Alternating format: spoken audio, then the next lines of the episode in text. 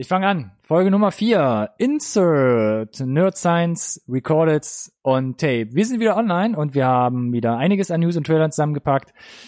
Wir haben jede Menge Fortsetzungen dieses Mal im Gespräch. Äh, Deadpool 2, da wird neues Zeug gedreht, warum auch immer. Wir gucken uns an, warum sich Will Smith unglaublich auf einen neuen Film freut und gehen ein bisschen in die Fantasy-Sparte, gucken uns Henry Cavill mit grauen Haaren an und schauen, was bei Game of Thrones so Neues abgeht.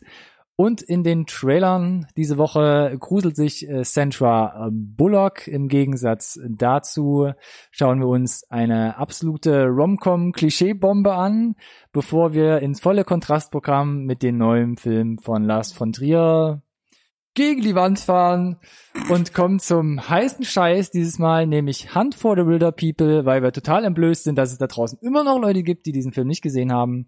Wir gehen tief in die Analyse und freuen uns. Ich freue mich vor allem. Alex freut sich auch. Du freust dich gefälligst. Immer. Immer. Immer. Bleibt auf jeden Fall dran. Ich würde es wie immer nicht verpassen. Los geht's.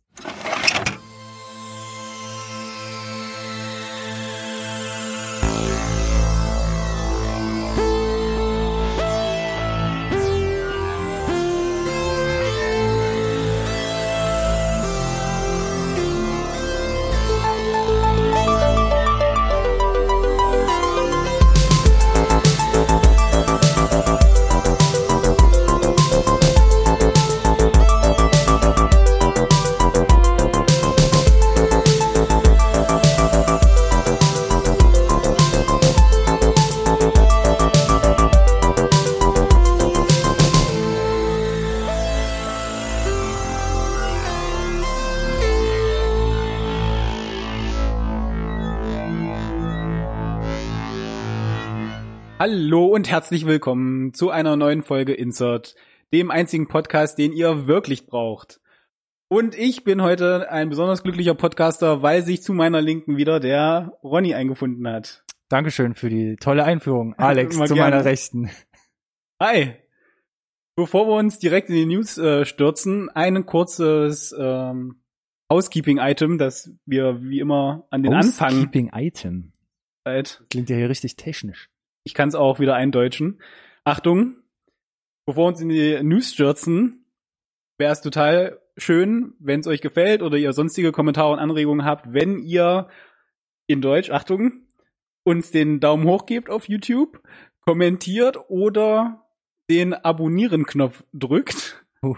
Wenn ihr über alle anderen äh, Sachen oder alle Sachen um Insert informiert sein wollt, findet ihr uns auf allen wirklich wichtigen Social Medias unter NSRT Podcast oder Hashtag NSRT Podcast. Und damit habe ich fertig Sehr gut. und wir können uns in die News begeben. Gut. Dann, ähm, ja, schön, dass ihr dran geblieben seid. Oder hoffentlich noch dran seid. Direkt Ja. alle eingeschlafen schon. Nach den großen intergalaktischen Ausflügen in der letzten Folge, wir hatten uns mit Solo Star Wars Story beschäftigt, äh, wird diesmal ein bisschen kuscheliger. Heißt natürlich nicht, dass wir umso weniger News und tolle Trailer wieder am Sack dabei hätten, ähm, aber insgesamt wird's heute ein bisschen, glaube ich, familiärer. Ansonsten, das Intro haben wir gerade gemacht. Stürzen wir uns direkt in die Nachrichten, würde ich sagen. Do it. Avatar. Punkt.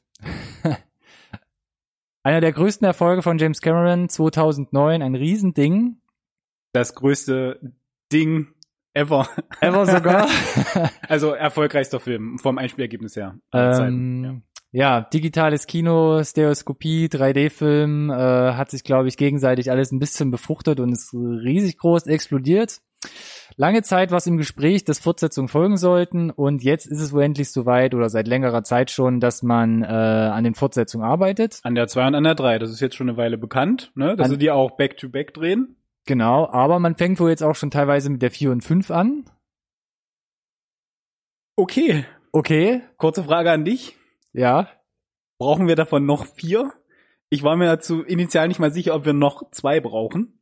Ähm, Also ich mag die Welt, verstehe mich nicht falsch. Und also man kann ja über die Avatar-Story sagen, was man möchte, ne? Ne, Ist jetzt, hat das Rad nicht neu erfunden, aber hat ja halt technologisch, hast du ja schon erwähnt, die Industrie auf jeden Fall nach vorne gebracht. Das ist ja so fast äh, das Übliche bei Mr. Cameron.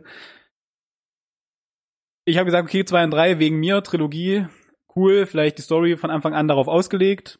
Wirkte zumindest ja ein bisschen so, dass jetzt die Infos kommen zu vier und fünf. Ja, steht ja schon ein bisschen länger im Ist Raum. aber auch ein bisschen frech, um ehrlich zu sein. Also haltet, lasst mal die Kirche im Dorf.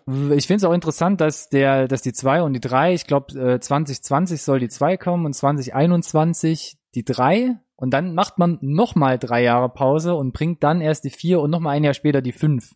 Und das finde ich halt davon, dass Avatar 1, der erste Teil 2009 in die Kinos kam und Genau. die jetzt quasi elf Jahre danach erst die Fortsetzung kriegen und das dann in vierfacher Ausfertigung. Finde ich schon krass, weil ich nicht weiß, ob die Leute jetzt immer noch so halt dranbleiben Das oder dranbleiben wollen. auch. Genau, genau mein Gedanke auch. Ich habe keine Ahnung, ähm, wer von denen den Markt gelesen hat und sich sicher ist, dass nach elf Jahren, nach diesem Riesenerfolg, nochmal vier davon funktionieren einfach. Ja. Es ist halt kein wirklich etabliertes Franchise, wie zum Beispiel Star Wars oder jetzt mittlerweile die Marvel-Filme. Mhm. Ja, die einzigen, die sich einfach erlauben können, vielleicht mal eine Roadmap über die, die nächsten fünf bis zehn Jahre halt äh, auszulegen, wo halt vielleicht auch, äh, was ein realistisches Szenario für die ist, zu sagen, ja, das könnte dann trotzdem den Erf- Erfolg haben, was wir jetzt in zehn Jahren planen. Avatar, okay, wegen mir. Also das wird sich dann, glaube ich, einfach zeigen. Ja, also vielleicht schaffen sie es wirklich irgendwie. Ich finde es ein bisschen äh, im Vornherein erstmal, sehe es ein bisschen kritisch, weil ich es einfach zu groß aufgeblasen sehe. Aber ähm, ich glaube, wir müssen uns überraschen lassen. Was aber sehr, also warum wir die News ja eigentlich mit reingenommen haben, ist zum einen, dass jetzt im Internet aufgetaucht sind, wie die Filme vielleicht heißen. Habe ich jetzt nicht mit aufgenommen, weil es nur Gerüchte sind. Äh, können wir uns ja dann in den nächsten fünf bis sechs Jahren ähm, nochmal die Bestätigung einholen oder die oder die äh, ähm, ja, Korrektur, was auch immer. Aber was ich ganz interessant fand, ähm, es gibt eine neue Schriftart. Es gibt ein erstes Artwork vom Poster und man hat die Schriftart getauscht und das fand ich daher sehr lustig. Wir hatten uns ja auch schon mal backstage quasi darüber unterhalten, dass es äh, von Saturday Night Live vor ungefähr einem Jahr einen sehr coolen Sketch gab mit Ryan Gosling, wo sie genau auf diese Standardschriftart äh, von, von dem Artwork von Avatar anspielen und das Großartig. ganz toll parodieren. Ganz großartige Parodie. Äh, wir verlinken es. Das müsst ihr euch auf jeden Fall angucken. Also das ist äh, Comedy Gold. Ja, auf jeden Fall. Ähm, und ja, scheinbar hat das da irgendjemand äh, zur Kenntnis genommen oder fühlte sich an seinem, seiner Ehre gekratzt oder gekränkt und ähm, neues Design. Das ist, Wow. das ist ganz interessant. Ne? Es ist halt wirklich wegen dem Sketch nochmal so in, in die Köpfe der Leute reingekommen. Ähm, wie gesagt, schaut euch an, wir verlinken das oder Re Rebranding. Rebranding, man weiß es nicht genau. Auf jeden Fall eine sehr interessante äh, Anekdote und deshalb nochmal umso spannender, sich diesen Sketch von Saturday Night Live anzuschauen, den man jetzt auch frei auf YouTube angucken kann. Ansonsten, weitere Fortsetzungen. Deadpool 2, schon länger eigentlich im Kino, Was? Jetzt hast du mich ganz kurz äh, verwirrt. mittlerweile ja auch auf Blu-ray und etlichen anderen Medien äh, erhältlich. Ähm, da gab es Nachdrehs. Aber warum? Aber warum? Und zwar wissen wir alle, Deadpool hat in den USA das R-Rating bekommen, also ist äh, quasi in den USA ähm, ähm, Alterseinstufung äh, ab 17 Jahren. Das heißt, unter 17 Jahren musst du halt einen Elternteil Also in mitbringen. etwa das Pendant zu unserem ab 18 letzten. Ne? genau. Genau. Und ähm, ist ja immer so ein Riesending bei Hollywood Studios, weil die sagen, oh Gott, wenn er das macht, ne, da gehen uns, äh, gehen uns Einnahmen verloren, weil dann die ganzen Kids irgendwie nicht ins Kino kommen. Aber Deadpool war halt so massiv erfolgreich, dass es da echt ein bisschen die Türen geöffnet hat, zum Beispiel wie Filme für Logan letzten Endes auch. Korrekt, ja.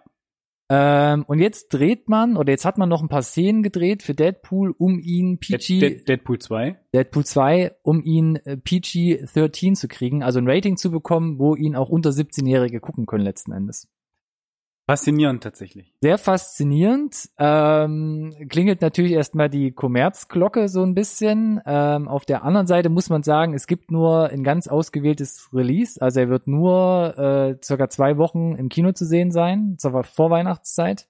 Auch das übrigens ein smarter Move.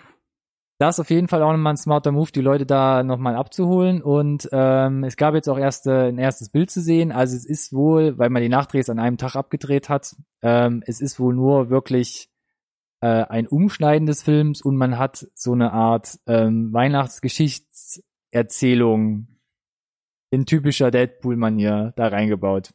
Ja, wann auch immer sie dann äh, für daheim dieses Blu-ray, weiß ich nicht, äh, DVD-Paket nochmal re-releasen, ist es dann bestimmt als Bonus mit dabei oder so. Bonus dabei. Also mal gucken, wie sie es machen. Vielleicht, wenn irgendwelche Kraftausdrücke kommen, irgendwelche Gewaltszenen kommen, vielleicht schneiden sie dann irgendwie humoristisch dann in diese anderen Sequenzen rein. Ich bin, ja, also ich, mich würde es auch einfach mal so, nur aus Interesse, würde ich es mir gerne mal anschauen, weil ich mich nicht erinnern kann, dass ich davon jemals gehört hätte. Dass man so gemacht hat. Dass man oder? das nochmal gemacht hätte. Ja. Nachdem, nach einem Kino-Release, nach einem Home-Entertainment-Release, da nochmal irgendwie. Ja. Ist vielleicht letzten Endes besser und witziger als, als die ganzen geschnittenen Schinken, die man im Free TV kennt, wo dann wirklich teilweise Storylücken entstehen, weil die Ja, so krass, Einfach eingekürzt wird. so krass beschnitten Ja. werden, dass, dass einem da die, die Lust an allem vergeht, aber who knows? Ich würde es mir auf jeden Fall mal anschauen. Hat übrigens auch einen äh, eigenen Titel bekommen. Also es heißt nicht nur einfach Deadpool 2, Ach, was. sondern Once Upon a Deadpool. So der offizielle Arbeitstitel. Das ist doch schön. Lassen uns alle in einem Monat überraschen, ähm, falls wir das vielleicht irgendwo mal zu Gesicht bekommen. Ansonsten, mal, bleib, bleib gleich dabei. Bleibst Nee, wir bleiben gleich dabei, oder? Ja? bei was denn? Bei, so? bei Superhelden. Ja, Ach so, ja, ja. ich wollte eigentlich sagen, ich mache wieder dir ein bisschen die Bühne frei. Ja. Und zwar für, ja, erzähl es einfach selbst. Habt ihr, habt ihr direkt äh, das Wort verboten hier ja, okay, dann lehne ich mich jetzt zurück leid. und, Nein, und lausche deiner Stimme. Ähm, ich weiß gar nicht, äh, es sind jetzt äh, schon so viele Folgen entstanden, hatten wir über die anderen äh, Marvel-Serien für den äh, potenziellen neuen Disney-Streaming-Dienst, der 2019 startet, gesprochen. Vermutlich, oder? Asche über mein Haupt, wenn wir es nicht getan haben. Hier im Podcast? ja, im Podcast? Äh, ich weiß Die Loki nicht. und Scarlet Witch-Serie? Ja, die hat's mal angerissen. Ich meine schon, ne? Folge zwei oder drei. Genau, Wenn ihr es also- wisst, schreibt ins die Kommentare. Wir gucken unsere Sendung nicht nochmal.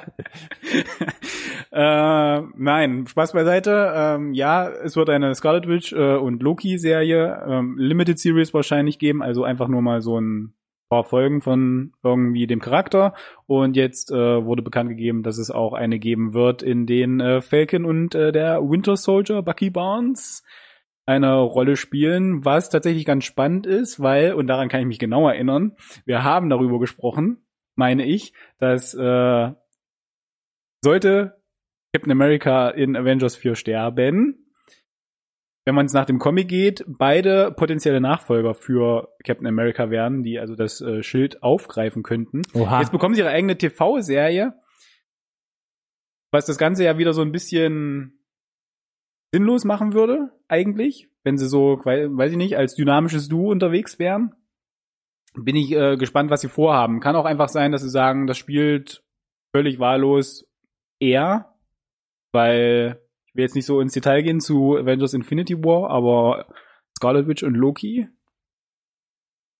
sind gerade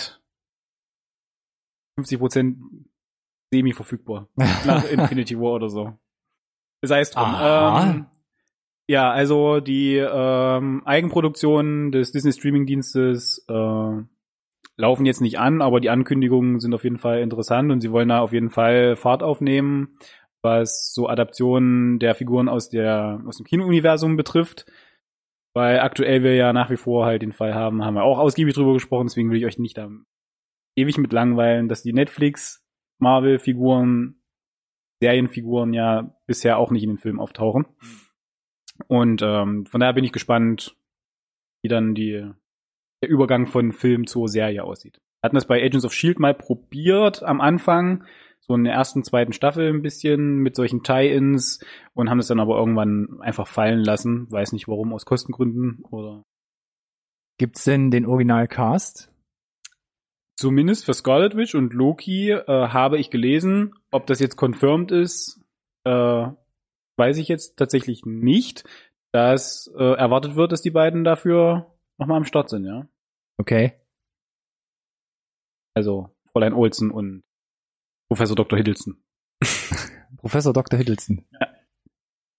Ja, also wie gesagt, ich äh, kann mir das gut vorstellen tatsächlich, die beiden zusammen. Hm, vielleicht auch nicht ganz so ernst. Und äh, Ich habe überhaupt gar keine Vorstellung von den beiden in einer Serie. ich ich habe nichts dagegen. Ich habe ich hab's jetzt nicht gebraucht.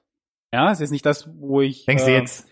wo ich nachts schwarzgeweidet äh, aufgewacht bin und dachte, Wenn es das nur gäbe. Bonnie, da würde ich dich aus dem Bett klingeln. So ist jetzt nicht, aber wenn es da ist, würde ich es gucken. Ja? So ist. Okay. Dann bleibt Aber ich bin halt auch ein kleiner Marvel-Fanboy. Also ist bisher nicht rausgekommen, ich weiß. Ja, Deswegen oute ich mich jetzt hier an der Stelle einfach mal. ist okay. Sorry. Lass uns doch einfach zum nächsten äh, Tagespunkt übergehen, bitte. Bevor ich mich hier um Kopf und Kragen rede. Zum nächsten Tagespunkt, ähm, zum nächsten Superhelden, mehr oder weniger. Ähm, es ist ein zweiter Teil, wir bleiben wieder oder kommen wieder zur Fortsetzung, ein zweiter Teil von Flash Gordon angekündigt. Ah, So, und du hast, du hast, jetzt, jetzt hast du direkt äh, die äh, 50% der zwei Zuschauer, die wir haben, abgehängt, als du sagtest, zweiter Teil Flash Gordon. ja, Was ist denn der erste Teil von Flash Gordon? Weil ich habe ihn auf jeden Fall nicht gesehen, das kann ich dir schon mal Ach so, du hast ihn nicht Ich gesehen. habe ihn tatsächlich nicht gesehen. Ich weiß, dass Oh er Gott. existiert, das war jetzt nur ein Spaß, aber ja. der, der war jetzt kein ähm, Blockbuster. Ich weiß gar nicht, wie es wie es wie ich beschreiben soll. Also also die Story es ist relativ abgefahren und es geht um ja jemanden. Also ich, ich beschreibe es immer so ein bisschen, wenn man Mach. wenn man He-Man vielleicht kennt, dann ist man so ein bisschen drinne, was den Film angeht, was Farben angeht, was schlechte Frisuren angeht und was 80er Jahre Ästhetik angeht. Dann kriegt man das irgendwie zusammen. Da gibt's ein paar Parallelen. Ansonsten war das kein, kein, auch kein, kein, ähm, ja, hochbudgetierter Blockbuster, sondern es war eher so ein bisschen B-Movie-mäßig, trashig. Basiert doch auf der Serie, ne? Ähm, Aus den 80ern, oder? Gibt's doch eine, einen Trickfilm? uff, nee, kann, kann ich dir gerade gar Hm? nicht sagen. Also ich kenne wirklich nur, nur den Film letzten Endes, da Ja. muss ich auch zugeben, da bin ich nicht so tief drin. Ähm, und hat sich im Nachhinein ja zu so einer kleinen Kultperle entwickelt, weil er einfach so ein bisschen trashig ist, sich teilweise auch nicht ganz, ganz so sehr ernst nimmt. Er weiß, was er ist. Und äh, genau das. Und natürlich einen super cheesy Soundtrack von Queen hat. Der bis heute, glaube ich, immer wenn du jemanden Flash Gordon zurufst, äh, immer wunderschön äh, erwidert werden kann. Ähm, und hatte ein bisschen Revival durch, wenn man es kennt, durch Seth MacFarlanes äh, Ted. Also mit diesem, Weil dort der Originaldarsteller weil ein der, Cameo hat. weil der Original Ja. äh, äh, der Flash Gordon damals gespielt hat, einen Gastauftritt hat, weil man die Musik aufgreift, weil man teilweise Effekte aus der Serie aufgreift, so Lichtbögen, wenn man sich schnell bewegt und so ein Zeug. Ähm, und dadurch kam es nochmal so ein bisschen hoch. Und ähm, aber ansonsten ist eigentlich kein großes Ding, deshalb finde ich es halt unglaublich faszinierend, dass man davon jetzt irgendwie einen zweiten Teil anpackt. Was ich noch wesentlich faszinierender finde, ist, wer involviert ist in dem zweiten Teil. Nämlich der Regisseur von dem neuen, von J.J. Abrams produzierten äh, Ach, Overlord. Horror-Action-Ding, Ja. wie auch immer, Genau. hatten wir in einer der Folgen äh, den Trailer kurz besprochen zu Overlord. Da war ich jetzt nicht so von überzeugt, hundertprozentig. Lass mich, wie gesagt, da gerne vom Gegenteil äh, überraschen. Aber der Regisseur von Overlord ist jetzt irgendwie gesetzt oder entwickelt jetzt äh, den einen Teil von Flash Gordon. Und ähm, der hat tatsächlich in seiner Vita jetzt nicht viel anderes als das bisher. Und da kriegt er da einen gewissen Zuspruch und ein gewisses Budget und ein gewisses Vertrauen, dass es jetzt gilt, halt irgendwie ähm, umzusetzen in erfolgreiche, im Idealfall auch noch gute Filme. Also das, was man von Overlord bis jetzt gesehen hat, sah ja stilistisch von der Machart, von, von der Skalierung ja nicht schlecht aus. Ja, wie was, eine Serie, genau. was, Was? tut mir leid. was letztendlich der Film an sich bringt als, als Gesamtwerk, müssen wir halt einfach mal sehen. Aber ähm, ja, interessant, dass das quasi sein nächstes ähm, Ja, finde ich auch. Steckenpferd dann wird. Und äh, ich glaube, wir müssen uns da einfach mal überraschen lassen. Ja. Auch gern von uns erwähnt, äh, ich glaube auch schon wieder in der letzten Folge, Gut möglich. Edge of 17 äh, mit Haley Steinfeld und äh, stimmt, wir sind letztens durch Woody Harrelson ähm, draufgekommen. Genau, landet auf jeden Fall irgendwann auch in dem Hut der Filme der Woche. Und Sehr- dann werden wir den irgendwann ziehen. Sehr charmante Coming-of-Age-Komödie aus dem ähm, letzten Jahr. Ähm, soll jetzt als YouTube-Serie umgesetzt werden. Hm. Hm. Auch, äh, wie ich verstanden habe, also nicht mit dem Cast, das ist klar, da sind sie, glaube ich, ein bisschen zu, zu groß Total für. klar, ja. Ähm, und so wie ich verstanden habe, auch äh, lose zusammenhängt nur. Also im Sinne von, man weiß nicht, ob man die Geschichte jetzt vom Film neu erzählt, sondern man benutzt einfach nur so ein bisschen die Welt, die Skizze, die es da so gibt und ähm, schließt sich da so ein bisschen dran an. Das ist so, was man bis jetzt weiß. Also es kann prinzipiell funktionieren. ob man das jetzt in die Welt von Edge of 17 setzen muss, den Figuren die gleichen Namen geben muss und das Ganze auch Edge of 17 nennen muss, weiß ich nicht. Weil so durch die Decke gegangen ist der Spielfilm als Vorlage auch nicht. Ja, Dass man jetzt sagt, wir müssen das Franchise darauf fußen, weil die Leute das kennen und lieben und wir deswegen da irgendwie ein, äh, ein leichteres Innen für den Markt haben oder so. Aber okay. Also ich kann es mir, wie gesagt, äh, prinzipiell vorstellen, aber dann irgendwie als was, was eigenes. Und das ist ja genau das, was wir machen wollen. Ob's, äh, ich glaube, es muss einfach ähm, vom Drehbuch her überzeugen. Ähm, und vom Cast. Weil ansonsten gibt's einfach gerade, glaube ich, zu viel anderes, das potenziell auch ähnlich ist. In der Regel mit einem übernatürlichen Touch. Alles, was mir so einfällt, am Ende irgendwie. Also Mhm. alles, was so Teenkram ist, hat am Ende noch so einen übernatürlichen Spin. ja. Das ist ja gerade das, was gut geht. Deswegen bin ich gespannt, wie, wie sowas äh, ankommt, tatsächlich. Und natürlich YouTube, ne? Spannend. Also die nehmen da ja auch jetzt da immer mehr Fahrt auf, was ihre Produktion betrifft. Wir werden sehen. Ja, bin, bin ich gespannt. Wo wir auch drauf gespannt waren, wir sind ja so ziemlich auf alles immer gespannt, aber was wir sehr interessant fanden, war, ich weiß auch nicht mehr, in welcher Folge wir das erwähnt Auf haben. alles, was wir in die News nehmen, sind wir gespannt. Ja, das ist schon äh, merkwürdig. Ne? Ähm, die Verfilmung äh, von The Witcher. Da hatten wir das Thema, dass Henry Cavill, bekannt als Superman aus den letzten DC-Verfilmungen, da quasi eine Rolle übernimmt, Ja. übernehmen wird oder die Hauptrolle spielen wird. Und jetzt gibt es einen ersten oder ja einen First Look von ihm in äh, Kostümierung von Netflix über äh, Twitter war das. Genau, wir verlinken natürlich auch wieder hier den kleinen Kurzfilm, den es dazu gibt. Und ähm, Sei, sei ehrlich. Also erstmal muss man immer noch sagen, die, die, die Story, wir haben sie einmal äh, runtererzählt, wie Henry Cavill zu der Rolle gekommen ist, ist nach wie vor großartig. ja, die Hand gehoben. Ja. Und Und- hatte Zeit, weil niemand will Superman gerade äh, sehen, zumindest nicht bei Warner. Ähm, aber dass wir jetzt auch den First Look in so kurzer Zeit bekommen, weil ja gerade noch der Casting-Prozess und die ganze Pre-Production läuft. Mhm. Ich meine, wir werden irgendein Fitting gemacht haben da irgendwie, ne? Äh, ist schon nett. Und prinzipiell ist ja Netflix auch gut in sowas, da zu auf diesen Hype-Train aufzuspringen und halt die Leute damit weiter anzustacheln. Das ist auch eine gute Idee gewesen. Das damit jetzt hingekriegt haben. Also sagen wir mal so, sie haben die Leute zum Reden gekriegt, das auf jeden Fall. Ähm, ich bin nicht äh, überzeugt aktuell. Ähm, also ich muss gestehen, ich kenne ja äh, die The Witcher-Reihe nicht unbedingt, also weiß nicht, was da jetzt, ähm, was an Details, wie man den Charakter umsetzen müsste, aber das, was man jetzt von der Preview kennt, ist einfach Henry Cavill in den Ledersack gesteckt und das weiße Toupet drüber gezogen und ähm, das hat mich jetzt auch nicht so völlig in eine andere Welt gezogen, wo ich sage so, oh, das ist nicht Henry. Cavill in einer Lederkluft äh, Dann- mit dann- einer weißen Perücke, Dann bin ich ja beruhigt. Böse Zungen würden sagen, äh, Henry Cavill ging äh, zu Halloween als Legolas. Ja, so ein bisschen, genau. Schon, das ne? ist halt, so geht es, so geht's in die Richtung. Und ich bin der Letzte, der das jetzt eigentlich haten möchte. Ja, ähm, ich hoffe einfach tatsächlich, guckt euch einfach mal an. Äh, das Licht ist ganz nett. Ähm, das Kostüm und die Perücke sieht auch okay aus. Ich bin mir nicht sicher, ob tatsächlich fast kein Make-up drauf ist. Weil ähm, der Witcher ist, äh, unser Geralt ist eigentlich tatsächlich ein bisschen blasser und ähm, eigentlich auch einen Ticken älter und hat ein gut vernarbtes Gesicht. Das war ja auch äh, in dem äh, Fake-Plakat, das da dieser Boss Logic-Künstler Mhm. gemacht hat, äh, ganz gut zu sehen.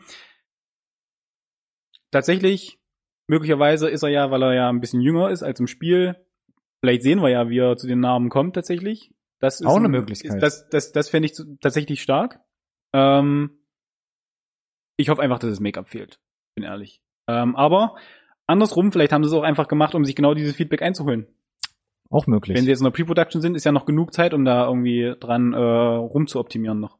Einfach mal ein bisschen die Fans wachschütteln und mal gucken, was zurückkommt. Genau.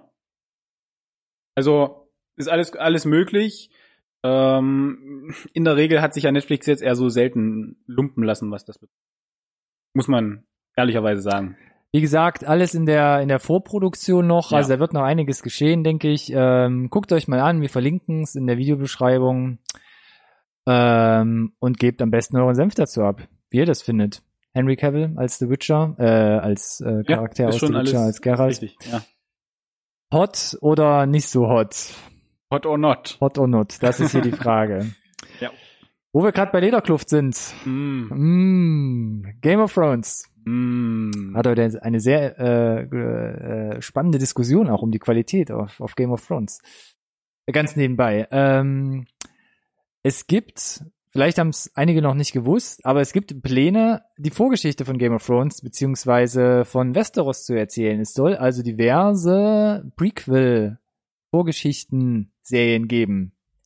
Man hat es, glaube ich, wieder ein bisschen ausgedünnt. Man ist jetzt erstmal bei einer, die man durchgewunken hat. Und da gibt's jetzt erste Infos und unter anderem wird Naomi Watts, bekannt zum Beispiel aus Peter Jacksons ähm, King Kong. King Kong Verfilmung, ähm, eine Hauptrolle übernehmen. Also niemand ist überrascht davon, dass äh, Game of Thrones, wenn es dann nach der achten Staffel endet, weitergeht. Weil wenn was erfolgreich ist, wird es halt weitergerockt, bis es entweder ja Aber da ist es ja, gleißend verglüht. da ist, da, da ist ja echt schon schwierig, ne? George R. R. Martin ist ähm, relativ alt. Die Fans haben immer Angst, dass, dass, dass, er stirbt, bevor er die letzten Game of Thrones Bücher überhaupt erstmal zu Ende schreibt. Hauptsache, wir haben die Serie dann wenigstens in Sack und Tüten. Da hat er eine Roadmap für gemacht und gut ist. Und es gibt ja so ein paar, äh, paar kleine Nebenhefte, die noch so ein paar Sachen Ja. rechts und links von, von Westeros davor und danach Und dafür hat er dazwischen Zeit gehabt, irgendwie ne? Erzählen. Aber es gibt jetzt kein, kein handfeste, keine handfeste Reihe oder kein handfestes Buch, wo man jetzt wirklich eine, so eine Prequel-Geschichte draus bauen kann. Er ist mit involviert, er schreibt da irgendwie mit dran. Hm. Aber was da letzten Endes mit zustande kommt, wir wissen es nicht. Ob man es braucht, weiß ich auch nicht, weil es soll auf jeden Fall nicht äh, direkt die Vorgeschichte von, von den Starks oder wem auch immer so erzählen, sondern es soll wirklich hunderte oder tausende Jahre vorher spielen. Das gibt ihnen halt eine unheimliche Flexibilität, ne? Klar, sie können dann alles machen. Ja, genau. Vielleicht, keine Ahnung, was, was da vorher passiert ist. Man kennt ja immer so ein bisschen was, was angesprochen wird in der Serie. Ähm, aber ich glaube, da müssen wir uns absolut überraschen lassen. Und dann gucken, ob, ob Die dürfen erstmal die achte Staffel fertig machen und rausbringen. genau, Und dann mache ich mir darüber Gedanken. Die kommt dann nächstes Jahr. Da gab es jetzt schon mal das erste Promo-Bild. Ähm, für einen Zeitungsbericht. Relativ unspektakulär erstmal, weil es absolut nur ein Setbild ist von. Ähm, ja, aber der Hype ist da, ne? Die Leute wissen, dass es die letzte Staffel ist. Genau. Das große Finale. Alle wollen wissen, wie es ausgeht. Ähnlich großer Hype gefühlt wie der Titel für Avengers 4. Also die Leute gehen da schon steil drauf, dass da die ersten Bilder, ja, und was man vielleicht sogar reininterpretieren kann aus den Bildern schon und Ja. wer mit wem und warum. Wir verlinken auf jeden Fall den, ähm, äh, das Bild zu Entertainment Weekly. Ja, schaut's euch einfach mal. Schaut euch an. Letzten Endes, man sieht Khaleesi und Jon Snow, wie sie äh, ja eng umschlungen äh, mit einem leeren Blick in die Ferne schauen. Relativ nichtssagend. Erstmal. Hast schon relativ viel gesagt. Ich gerade. habe schon relativ viel gesagt, ja. Ähm, wir werden sehen. Könnte genauso aus der Staffel 7 sein. Who knows? Ansonsten weitere Fortsetzungen und Fortführungen. Weiß nicht, vielleicht eher dein Ding? Fragezeichen? Das war schon mein Ding, ja. Gehörte schon zu den guten Sachen. Bad Boys 3 jetzt offiziell angekündigt. Jahrelang im Gespräch gewesen, weil Bad Boys 1 als auch 2 kommerziell durchaus erfolgreich waren. Wurde ewig gemunkelt. Will Smith immer wieder in anderen äh, Projekten involviert und jetzt hat er es selber auch auf seinem äh, Instagram-Account bestätigt. Äh, da ist er zu sehen, mit, gemeinsam mit Martin Lawrence. Ähm, also das Original Duo, Duo. die Original Bad Boys kehren also zurück für den dritten Teil. Was ich jetzt tatsächlich noch nicht nachverfolgt habe, ist, in äh, wie weit Michael Bay wieder involviert ist. Der Man weiß ja- relativ wenig. man weiß, man weiß wenig. Also es ist okay. scheinbar ist äh, irgendwas durchgewunken, Gelder freigegeben, ja. Wahrscheinlich wird es auch ein Drehbuch geben dann. Wer jetzt involviert ist, Michael Bay macht gerade noch den, äh, wie heißt das, Six Underground Film für Netflix fertig mit Hm. Ryan Reynolds. Ah ja, stimmt. Ich weiß nicht, was dann danach kommt. Wahrscheinlich Transformers 6000. Äh, Bumblebee und 2? Der hat im Bumblebee keine Regie geführt, oder? Ja, aber Ähm, vielleicht macht das ja. Hey, ausführender Produzent. Man sagt ja, dass er gerade nicht so gut angekommen ist. Wer genau? Bumblebee. Echt? Hm. Oh, schade. Gehen wir voll off topic, aber wo hast du das denn gehört? Ist der schon äh, erschienen? Das haben mir dachte, die ersten Vögel gezwitschert. Ähm, Oh no. dass er Ich vielleicht hatte- nicht ganz so gut anläuft. Ich hatte, ich hatte gehofft, dass der äh, die, die äh, Kohlen wieder aus dem Feuer holt, nachdem sie ja den Das heißt ja- bei Franchise, die, die man im Grunde Boden reiten kann. Achtung, Avatar 2 und 5, ihr könnt doch noch, könnt doch noch was lernen. Zwei und fünf, ja. Nee, 2 bis 5, Entschuldigung. Guckt euch doch mal die Transformers-Filme an. Wobei auch da, ne, die sind halt ja einfach kommerziell durchaus erfolgreich, ja, seit sie sich so ein bisschen auf den chinesischen Markt konzentriert haben. Ich hätte Ähm, gehofft, Bumblebee fängt das wieder so ein bisschen ein. Das glaube ich nämlich auch. Und nur Back to weil es vielleicht nicht ganz so gut anläuft, heißt ja nicht, dass es schlecht ist. Vielleicht fände es ganz gut, wenn es wieder ein bisschen bodenständiger Ja. und einfacher werden würde. zu sagen, ich gehe davon aus, dass das Bumblebee kein 250 Millionen Budget hat und ich glaube, er muss halt auch nicht ganz so viel einspielen, um Hm. kommerziellen Erfolg zu haben einfach. Ne? Back to topic. Back to topic, Bad Boys Bad und Boys. Michael Bay ist, What you wanna äh, do? ja. Also Michael Bay hat sich da schon ordentlich austoben können. Vor allem im zweiten Teil sind ein paar echt abgefahrene äh, Actionsequenzen drin. Ähm, eine ganz großartige, extrem lange Kamerafahrt, an die ich mich äh, immer wieder erinnern muss. Wo sie bei da. der Schießerei, die Mhm. immer wieder, ja, das, äh, das war schon toll. Und ähm, kann jetzt äh, von Michael Bay halten, was man möchte. Aber was äh, Action-Choreografie und den Mix zwischen Live-Action und CGI betrifft, macht ihm da ke- keiner was vor. Und äh, der macht das und auch cinematografisch, das ist alles schon überepisch. Für viele halt naja. vielleicht schon ein bisschen zu viel. Man hat ja, man Ich kann mich da gut mit anfreunden. Entschuldigung. kein Problem, bitte, sprich dich aus. Man hat es im ersten Teil schon gesehen, das hat ja noch so leichte 90er-Vibes, aber der zweite Teil hatte dann schon sehr, sehr deutlich die Handschrift von, von, von Michael Bay. Also Ja. war schon sehr stilisiert und du hast schon gesehen, wie es vom Grading, wie es von der Kamera alles so in eine gewisse Richtung geht. Äh, was ich ja faszinierend finde, ich hab, muss es gerade nochmal aufrufen, der erste Teil 95, Oh ja. 1995, Ja, ja, dann acht Jahre bis zum genau. zweiten 2003 und jetzt, wenn jetzt vielleicht der dritte kommt, 19, äh, also 19 oder 2020, Vielleicht nochmal mit 20, oder? Vermutlich. irgendwie sowas, äh, sind wir dann fast bei 17 Jahren. Ja. Und, Und nur 34 Jahre später erscheint dann Bad Boys 4. Mit 80-jährigen Will Smith. und so wie sich Will Smith in dem Instagram-Video freut, äh, glaube ich, haben auch die beiden fast nicht mehr dran gedacht. Oder sie haben irgendwie nochmal einen ordentlichen Süßigkeiten-Joke da genommen. Also sie die sind waren einfach Fall, äh, unheimlich gut drauf in dem Video. Also ähm, auch wenn ihr Bad Boys äh, nicht mögt oder so, das Video äh, oder dieser kurze Clip von Instagram. kann man mal gesehen haben, weil ähm, die freuen sich schon immens. Ja, immens. Und dabei belassen wir es jetzt einfach, würde ich sagen. Guckt euch an, äh, Ja. wir verlinken es auf jeden Fall in der Videobeschreibung. Mhm. Genau wie die Trailer, zu denen wir jetzt äh, zu sprechen kommen.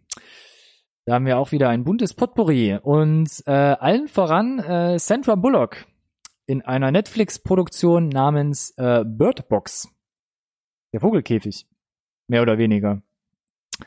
Ähm, Genau das, ja. Genau Mhm. das. Fand ich sehr interessant, weil ähm, erstens finde ich Sandra Bullock äh, recht charmant. Ja.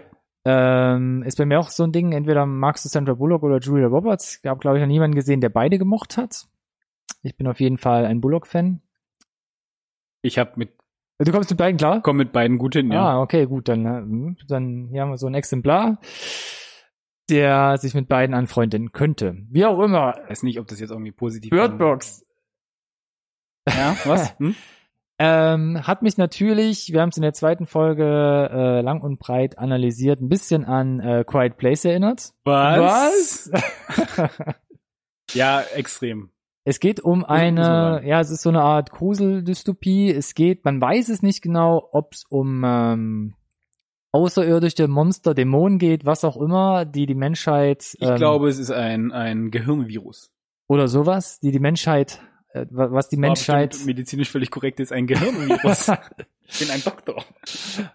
heimsucht und dazu führt, dass die Menschen ihre inneren Ängste direkt vor Augen sehen Ja. und dann völlig äh, Amok laufen. Und ein bisschen, da kommt der andere Drive her, fand ich, wie bei Shyamalan, wir hatten es auch in der letzten Folge mal angerissen, der Happening, Amok laufen und Stimmt. sich gegenseitig umbringen Ja. wollen. Mhm.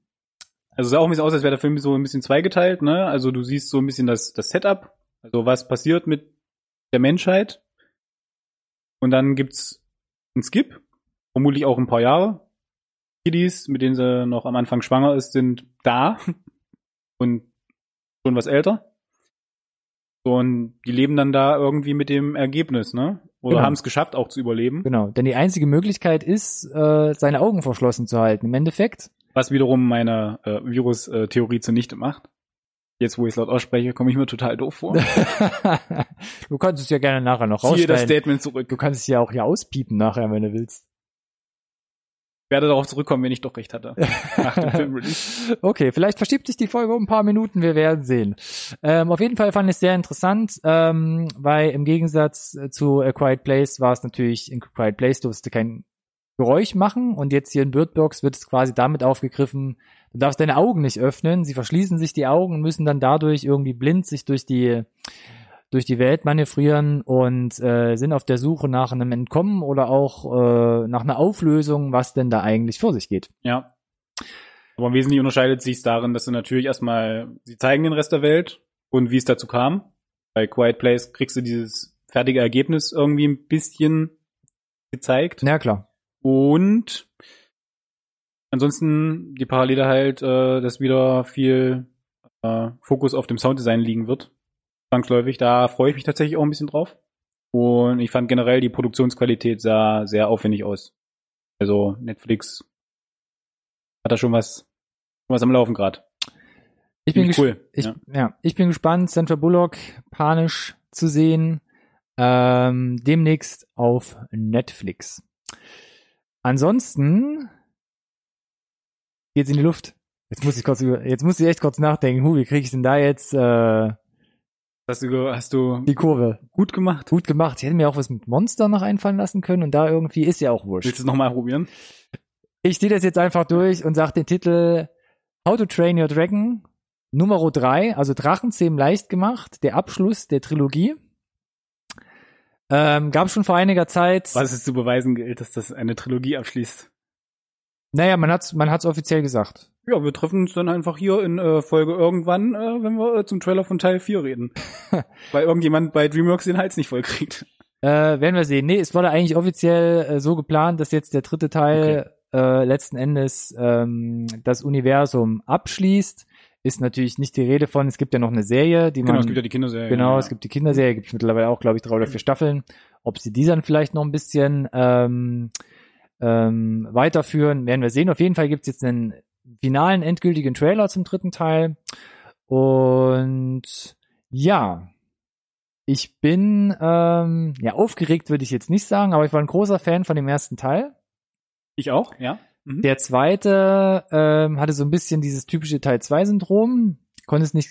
Hatten wir ja auch schon ausgiebig in irgendeiner anderen Folge beleuchtet, das typische Teil 2 Problem, ne? Naja, also es war, Größer, besser, mehr von allem. Genau, bunter, neue Charaktere, ein paar Ja. mehr Twists irgendwie. Ähm, war trotzdem noch gut, konnte das Niveau halten, fand Keine ich. Frage, absolut. Aber äh, Niveau halten sehe ich tatsächlich ein bisschen anders. Also er hat schon nachgelassen, fand ich jetzt im Vergleich zum ersten Teil.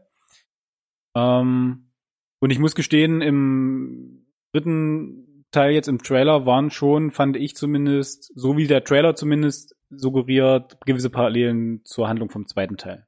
Genau. Also, Ob das jetzt so ist, wird sich zeigen, aber der ich habe ja nur den Trailer aktuell als Anhaltspunkt und der hat es mir so ein bisschen suggeriert. genau. Also wir haben auf jeden Fall irgendwie wieder einen Spot, wo relativ viele Drachen zusammenkommen. Wir auch, haben, haben auch wieder einen Hauptbösewicht, der versucht, die Drachen irgendwie letzten Endes zu verfolgen, zu vernichten oder zu seinen Gunsten zu nutzen, wie auch immer. Ähm, ja, da gibt's ganz sicher Parallelen. Mal gucken, wie sie es auflösen. Letzten Endes, auf jeden Fall, der Trailer hat mich schon ein bisschen angelockt. Ich werde mir auf jeden Fall anschauen. Und Ich werde mir auch anschauen, glaube ich. Äh, aber ich gebe, ich gebe jetzt trotzdem schon mal eine vorsichtige Prognose ab Oh, und behaupte, Oh. es geht gut aus. ja, Nicht? Weiß ich nicht. Vielleicht Klar. trauen sie sich ja ein bisschen was. Ach, auf. Wir werden sehen. Ich äh, weiß gar nicht, wann er ins Kino kommt. Wahrscheinlich erst nächstes Jahr.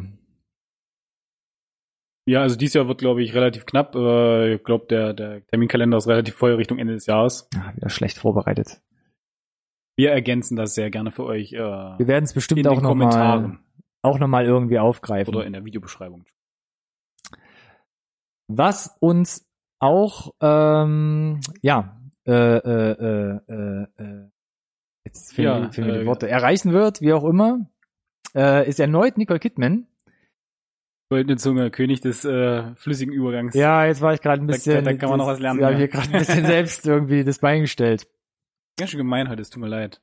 Ähm, Nicole Kidman hatten wir ja. in der letzten Folge im Trailer zu Destroyer. Ja, ähm, busy aktuell, ja. ja, also es kommt auf jeden Fall ein, zwei neue Sachen und zwar auch in Form von Boy Erased. Hm?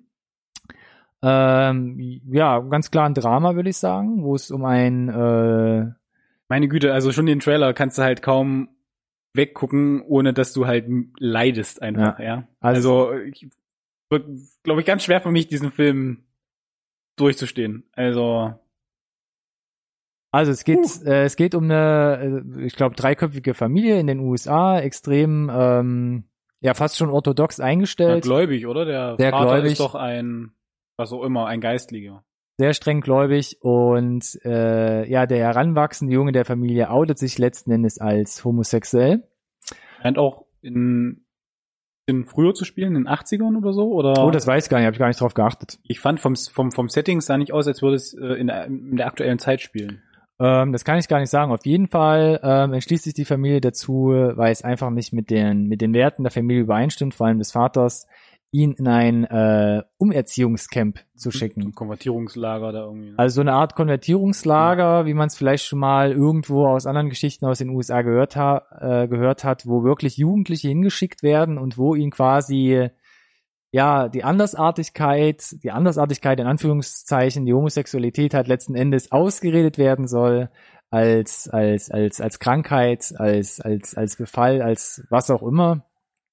Ja, und der Trailer suggestiert schon sehr stark, dass das äh, ja eine echte Leidensgeschichte darstellt Ja. und hier auch dementsprechend so im Film aufgegriffen wird, weil es meines Erachtens äh, auch noch kein Thema ist, was man jetzt so groß schon in Filmen thematisiert hat. Meines Erachtens eher immer nur beiläufig. Von daher bin ich bin Mhm. ich total ähm, interessiert daran, wie sie es hier machen und ähm, dass sie da einfach das nötige Fingerspitzengefühl letzten Endes auch zeigen. Das hoffe ich. Das glaube ich. Mm. Ist halt relevanter denn je, ne? So. So ist wenig überraschend, dass jetzt mal ein Film mit so einer Thematik kommt. Ich fand den Trailer sehr ordentlich. Nicole Kidman hatten wir schon. Tolle Schauspielerin. Kann man da auch schon sehen. Hauptdarsteller scheint das auch sehr ordentlich zu machen. Ähm, wie gesagt, ich habe gesagt, kam kaum durch den Trailer halt, Ohne ja, weil ich so doll leiden. geleidet habe, äh, spricht ja dann am Ende für die Bilder, die sie gezeigt haben, ne? Wenn Ja. wenn es das Gefühl auslöst. Weil das soll das, glaube ich. Naja, gut. Gut. Ein abschließendes Fazit wird es wahrscheinlich geben, sobald das Ding raus ist. Ich fand ihre Performance jetzt hier im Trailer auch schon mal, hat mich irgendwie mehr angemacht als in dem Destroyer-Trailer letzte Woche.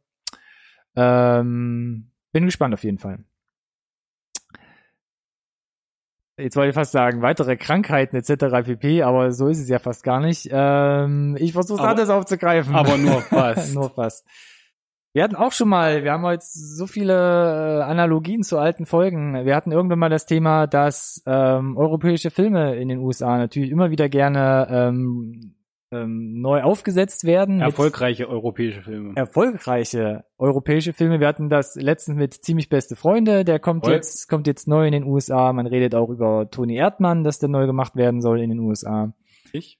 Und jetzt haben wir eine weitere deutsche Produktion, die in die US-Kinos kommt, als US-Remake, und zwar ähm, Ein Kopf voll Honig, hieß es im Deutschen, und jetzt im Englischen äh, Head Full of Honey, also eine 1 zu 1 Übersetzung letzten Endes.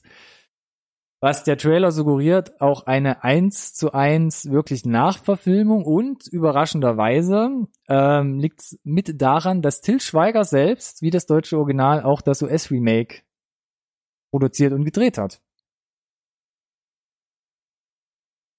Das war Alex Meinung zu diesem Film, zu diesem Remake. Ähm, ich kann nur noch schnell hinzufügen, um das Thema einigermaßen über den, über den Tisch zu bringen. Ich finde es faszinierend, dass im Trailer jetzt vom Remake das einfach alles noch, noch viel mehr over the top und noch nach viel mehr Kitsch aussieht als schon das deutsche Original. Und wenn ihr euch jetzt fragt, wie das möglich ist, dann solltet ihr euch halt einfach mal diesen Trailer angucken. Ja, also ich find's faszinierend. Man sagt ja gerade Till Schweiger und äh, Matthias Schweighöfer diese diese super krasse überstilisierte Romantik-Look-Sache. Genau, genau deshalb, ja. Aber das ist halt nochmal eine ganze Ecke drüber, finde ich, was man in dem Trailer sieht. Ähm, kann noch nicht sagen, wie natürlich der Film wird. Mit, mit anderen Worten, ja. Um, um das euch mal auf der Zunge zu gehen zu lassen, bei diesen bisherigen Filmen, die Til Schweiger da gemacht hat, ähm, mit Schweighöfer oder die Schweighöfer-Filme, die üben sich da scheinbar in Zurückhaltung. Hm. Wir könnten noch. Nein. Nein. Uh, man. Ja, Okay. Ähm, was mich tatsächlich bei beiden interessieren wird, äh, ob die in irgendeiner Form finanziell erfolgreich sind. ja, beim ersten Oder, Mal. oder, oder andersrum, wie erfolgreich die werden. Ach so, ja, du Äh, kannst, das- jetzt zur deutschen. Produktion. Nee, die Remakes. Ach, die. Remakes. Wie, wie Ach so, erfolgreich alle. die sein werden, so. ob sich das, also ob sich das für die tatsächlich lohnt. Das äh, Remaken, das, das fände ich, glaube ich, ganz spannend. Das äh, schreibe ich mir mal auf meine unsichtbare Schreibmaschine. Hm, vielen Dank, ähm, Lieutenant Wiggum oder wie auch immer Captain, Captain Wiggum. Chief. Chief, Chief Wiggum. Oh Gott, das war ein Anfängerfehler, es tut mir leid. Ähm, Und dann können wir das ja irgendwann Hashtag nochmal Simpsons Quotes. Irgendwann noch mal aus der Versenkung rausholen und mal gucken, wie es geworden ist. Nick Nolte versucht in die Fußstapfen von ähm, Diddy Hallerford zu treten. Ja, Nick Nolte lebt noch. Ja. Ähm, vielleicht auch noch mal so eine Scheinbar. Sternstunde für ihn. Wir müssen abwarten, Tee trinken und mal gucken, was das Endergebnis so bringt. Ansonsten von Mal gucken. mal gucken. Okay, ich erzähl's dir dann einfach. Danke. Okay, mal gucken und dann erzählen lassen. Was auch over the top äh, vom Look ist, überzeugt es selbst, auch in diesem Trailer, Isn't It Romantic? Ähm, eine, ja, eine, eine Rom-Com, also eine Mhm. romantische Komödie Mit einem Twist, ne? mit einem Twist, denn diese Rom-Com ähm, fängt erstmal relativ bodenständig an. Mhm. Äh, es geht letztens um Endes um eine etwas korpulente junge Frau, die nicht so richtig ihren Platz in der Welt oder in der Großstadt im, im, im Gewimmel gefunden hat und letzten Endes bei einem Ja. Überfall ähm, quasi bewusstlos wird Mhm. und dann quasi in einer alternativen Welt äh, wieder wach wird, wo sie wirklich in einer waschechten, over-the-top äh, Rom-Com-Welt aufwacht, wo alles perfekt ist, wo die Tauben in Herzchenform äh, übers Wasser fliegen, Wo im Hintergrund äh, choreografiert getanzt wird und gesungen wird. Ähm, wo man nicht fluchen kann, weil es durch irgendwelche LKWs überpiept wird, zufällig, äh, wo sie ein perfektes Leben führt, erfolgreich ist, geliebt wird und mit den heißesten Typen, äh, Liam äh, Hemsworth spielt mit, ähm, äh, geliebt und verführt wird und ähm, klingt erstmal ziemlich cheesy und eher nach so einem Frauenfilm, den sich die Mädels äh, Sonntagabend zusammen angucken. Aber ich muss sagen, der Trailer, ich fand ihn halt super witzig. Ich musste, ich musste auch schwer lachen. Ähm, und ja, äh, Rebel Wilson polarisiert, glaube ich, auch. Angemessen. Mm, Ich war positiv überrascht vom Trailer tatsächlich. So hat mir besser gefallen, als ich initial gedacht hätte. Die Idee ist jetzt zwar nicht neu, aber wenn sie wirklich gut umgesetzt ist und sie es irgendwie durchgezogen bekommen im Film, mm, sind bestimmt äh, einige geile Lacher dabei, weil du halt schön mit den Klischees spielen kannst. Auf jeden Fall, ja. Ähm, also ist nicht einfach nur so ein, wir ziehen das Ganze so ein bisschen durch den Kakao, sondern ich glaube, die versuchen das glaub, schon ganz nett irgendwie hinzubiegen. Kann ich mir gut vorstellen, dass man den mal entspannt äh, wegschauen kann. Ich bin super interessiert daran, äh, zu sehen, ob man mit diesen Klischees halt wirklich über 90 Minuten was oder was meine. auch immer Genau. spielen kann. Ist das in einem letzten Endes. 3-Minuten-Trailer lustig, wenn es dir cool zusammenschneidest? Ja, die, sind das die besten Szenen schon gewesen oder Genau. kriegst du das halt wirklich damit Es bespaßt? gibt am Ende vom Trailer eine super lustige Szene, die, die typische romantische, komö ko ko komödiantische Bettszene mit Liam Hemsworth, die sie da äh, super witzig aufziehen. Ähm, mal gucken, wie sie es im Rest des Films machen. Ähm, es ist auf jeden Fall, glaube ich, für sie und ihn auf jeden Fall ein Blick wert. Ja, könnte ich mir gut vorstellen. das volle Kontrastprogramm dazu. Und jetzt wird auch wieder etwas Polarisation hier durch den äh, Raum wehen. Liefert dieses Mal Lars von Trier.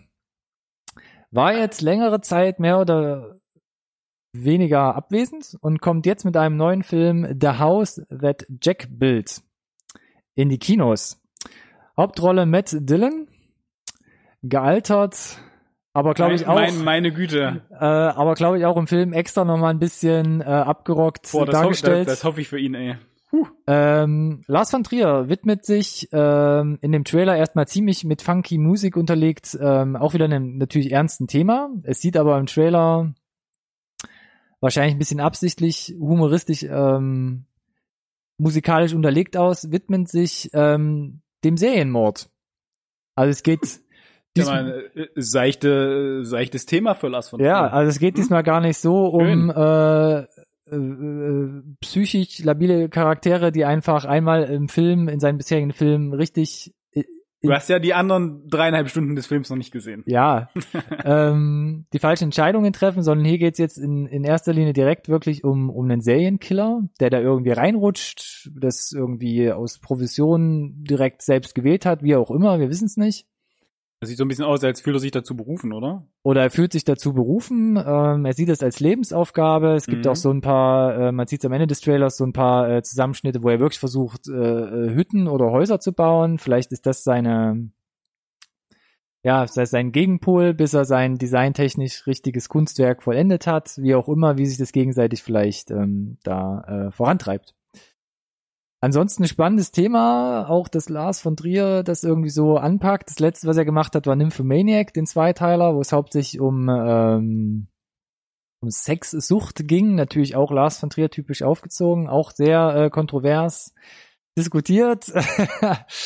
hat sich dann ein bisschen unbeliebt gemacht auf diversen Filmfestivals, auch mit Da hat einigen er sich Äußerungen. unbeliebt gemacht. Da hat er sich dann also unbeliebt gemacht. Äh, und kommt Ja. jetzt mit so einem Ding zurück, wo auch schon die ersten Stimmen gesagt haben, die es gesehen haben. Ähm, typisch Lars von Trier, relativ, äh, wenn man so sagen mag, wenig Story. Ist jetzt so ein typischer von Trier-Film, der sich an einer Hauptidee auffängt und dann natürlich viel, äh, viel auf der Metaebene spielt. Man sagt jetzt äh, diesem Film ex, ex, eine, eine hohe, hohes Maß an Brutalität und, und Gewalt nach, also unbegründet, auch narrativ irgendwie nicht, ähm, Treibt die Handlung nicht voran. Ist Logisch einfach nur da um der erklärt. Gewalt willen. einfach nur da um der Gewalt willen. Ähm, Hm. Was denn letzten Endes daraus wird, weiß ich nicht. Lars von Trier, auf die Filme muss man sich einfach einlassen, glaube ich. Ja, also äh, genau, ich glaube, entweder kann man da dann was mit anfangen oder nicht. Ähm, ich finde, der Trailer gibt da, ist da ein guter Indikator schon, ja, wenn er, wenn euch anspricht. Da sind schon Bilder dabei, würde ich sagen, guckt euch vielleicht an. Wenn ihr andere Sachen schon gesehen habt, wisst ihr in etwa, was euch erwartet. Ich fand zumindest im Trailer her hat es mir tatsächlich suggeriert, dass es vielleicht ein etwas seichtere Kost wird im Vergleich zu was er sonst macht.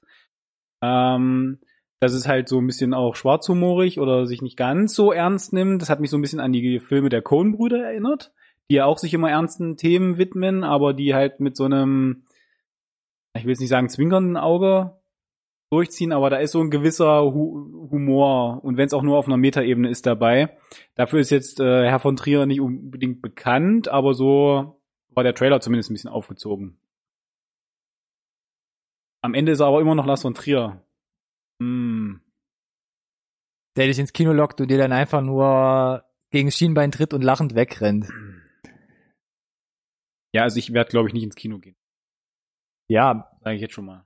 Ähm, aber wie gesagt, äh, vielleicht schauen wir mal, was die Kritiker sagen. Ich würde dich dann, dann glaube ich, noch ein bisschen davon leiten lassen. Aber du hast jetzt schon angeteasert, dass die ersten Stimmen verhalten waren. Ja, ich glaube, das ist immer so bei den von Trier-Filmen. Also ich bin jetzt auch kein riesiger Fanboy, aber ich bin ähm, doch schon ein großer Anhänger von Dancer in the Dark mit Björk damals. Fand ich äh, eine Riesennummer. Ähm, Breaking the Waves aus, aus den 90ern fand ich auch äh, ein super Ding, auch wenn es natürlich, das sagt man ja auch immer nach, dass er Frauen nicht so mag. Das sind ja immer seine absoluten Leidensfiguren in den ganzen Filmen. Ähm, wir hatten Melancholia mit äh, ähm, Kirsten Dunst. äh, Kirsten Dunst? Kirsten Dunst ähm, wo er sie ja auch leiden lässt und ähm, quasi schon ein bisschen so äh, übernatürliche Ausmaße das Ganze annimmt. Ähm, Antichrist, was, Oh was, was Gott. natürlich ein Film ist, wo ich sage, würde ich jetzt nicht als Date-Movie empfehlen. Ähm, aber kann man sich schon angucken, weil es vor allem halt visuell auch äh, Ja, das, kann, das ist das Einzige, was mir jetzt äh, bei echt den, krasse Nummer ist. ja, Und äh, tolle Bilder dabei. Melancholia vor allem hat er, hat er auch gut vom Leder gezogen. Genau. Audiovisuell unheimlich aufwendig. also man muss einfach sagen, die von Trier-Filme sind oft halt einfach ein bisschen vertrackt. Da muss man sich drauf einlassen. Da, Ach, ich sag mal so, bei Antichrist, äh, wenn du mit den ersten fünf Minuten nichts anfangen kannst oder anders formuliert, die ersten fünf Minuten schaust, weißt direkt, wo der Hammer hängt. Mehr sage ich dazu nicht. naja, Wie gesagt, äh, wenn du einen gesehen hast, kennst du die Richtung auf jeden kennst Fall. du die Richtung und weißt, ob du dir davon mehr anschauen musst oder ob es halt einfach nichts für dich ist. Das ist völlig okay. Finde ich. Das Ja. ist so wie am Ende, weiß ich nicht, David Lynch oder so. Hm. Kann auch nicht jeder was mit anfangen. Die haben halt einen gewisse, gewissen Stil. Manchen Leuten sagt es zu, manchen nicht. Ist halt auch ein bisschen artsy, ne? Also Kunst. Ja. Muss, muss man sagen. Also ist halt einfach so. Nee, es ist, ist, ist ja in der Tat so. Also man hat sie auch bei Antichrist, um es nochmal kurz aufzufassen, von, von der Optik hat man sich ja teilweise an, an wirklich Kunstgemälden ähm, orientiert, wie man das, wie man das umsetzt. Man hat selbst da bei Videobild irgendwie Doppelbelichtung genutzt, um gerade diese, diese Waldsequenzen, die dann wirklich wie gemalt, wie Gemälde aussehen, so ja, zu reproduzieren letzten Endes. Da sind schon tolle Sachen dabei und ähm, man, man, darf, man darf halt nicht erwarten, dass man eine Story ähm, bekommt, die man einfach so mit einer Chipstüte nebenbei so weggucken kann, sondern Genau, da sind schon noch ein paar mehr ja. Ebenen, die da immer reinzählen und der Charakter Lars von Trier ist da auch ein großes Stück weit in seinen eigenen Film irgendwie involviert, wo man sagen muss, okay, ähm, das muss man einfach so hinnehmen, kennen und dann einfach so ein bisschen ausklamüsern und für sich entscheiden. Schön gesagt. Oh, Dankeschön. Diese Komplimente heute wieder hier. Sollen wir weitermachen mit den Komplimenten, mit unserem heißen Scheiß dieser Oh, Ausgabe? Wir sind Oh. durch mit den News und den Wir sind Trailern. nämlich durch mit den News und den Trailern. Sehr schön. Der heiße Scheiß der Woche, wie angekündigt, Hunt for the Wilder People. Wir müssen über diesen Film reden, denn auch der ist nicht äh, total aktuell, weil von 2016 beziehungsweise 2017. Mhm. Aber ich krieg doch immer wieder mit, dass Leute den nicht kennen. Und das finde ich schade. Ja, Ja, ja. Ist am Ende ein kleiner Film gewesen, ne? Kein besonders großes Release international. genau. Wir können ja mal hier die Hausaufgaben abstottern. Also für die, die ihn Hau vielleicht raus. doch mal irgendwo in Deutschland gesehen haben, die offizielle Übersetzung ist, wo die wilden Menschen jagen. Ist auch wieder nur so eine semi-gute Übersetzung von Hunt for the Wilder People. Aber okay, lassen wir mal so stehen. Ja. Lief auf diversen Festivals, kommt letzten Endes aus Neuseeland das Ding und ist in Deutschland im März 2017 direkt auf DVD beziehungsweise Blu-ray gelandet. Genau, wo, wo wir wieder beim Thema sind, warum das halt viel, an vielen Leuten vorbeigegangen ist, ne? Wenig, wenig bis keine Werbung und dann halt eben mh, direkt ins Home Entertainment gegangen. Wird in anderen Ländern sicherlich auch so gewesen sein. Genau. Also, Also er hat er ja gar keine Chance gehabt letztendlich. also hatte da nie einen richtigen großen äh, Distributionsweg oder Partner hinter sich letzten Endes.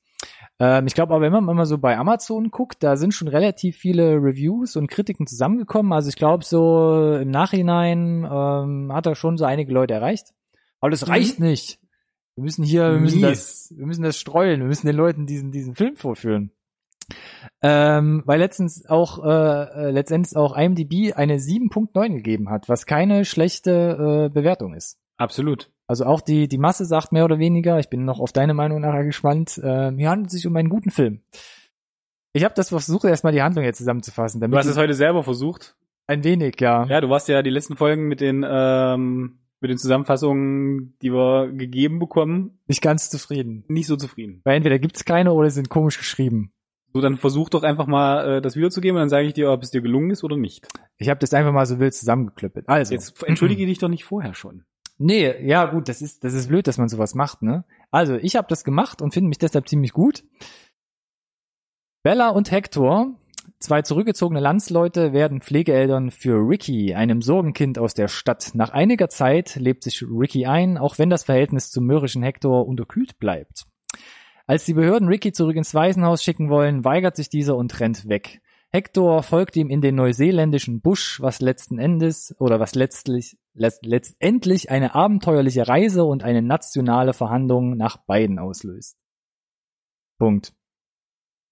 Da wollte ich dich äh, vor dem letzten Fastwort doch tatsächlich als äh, Wortvirtuosen gerade betiteln.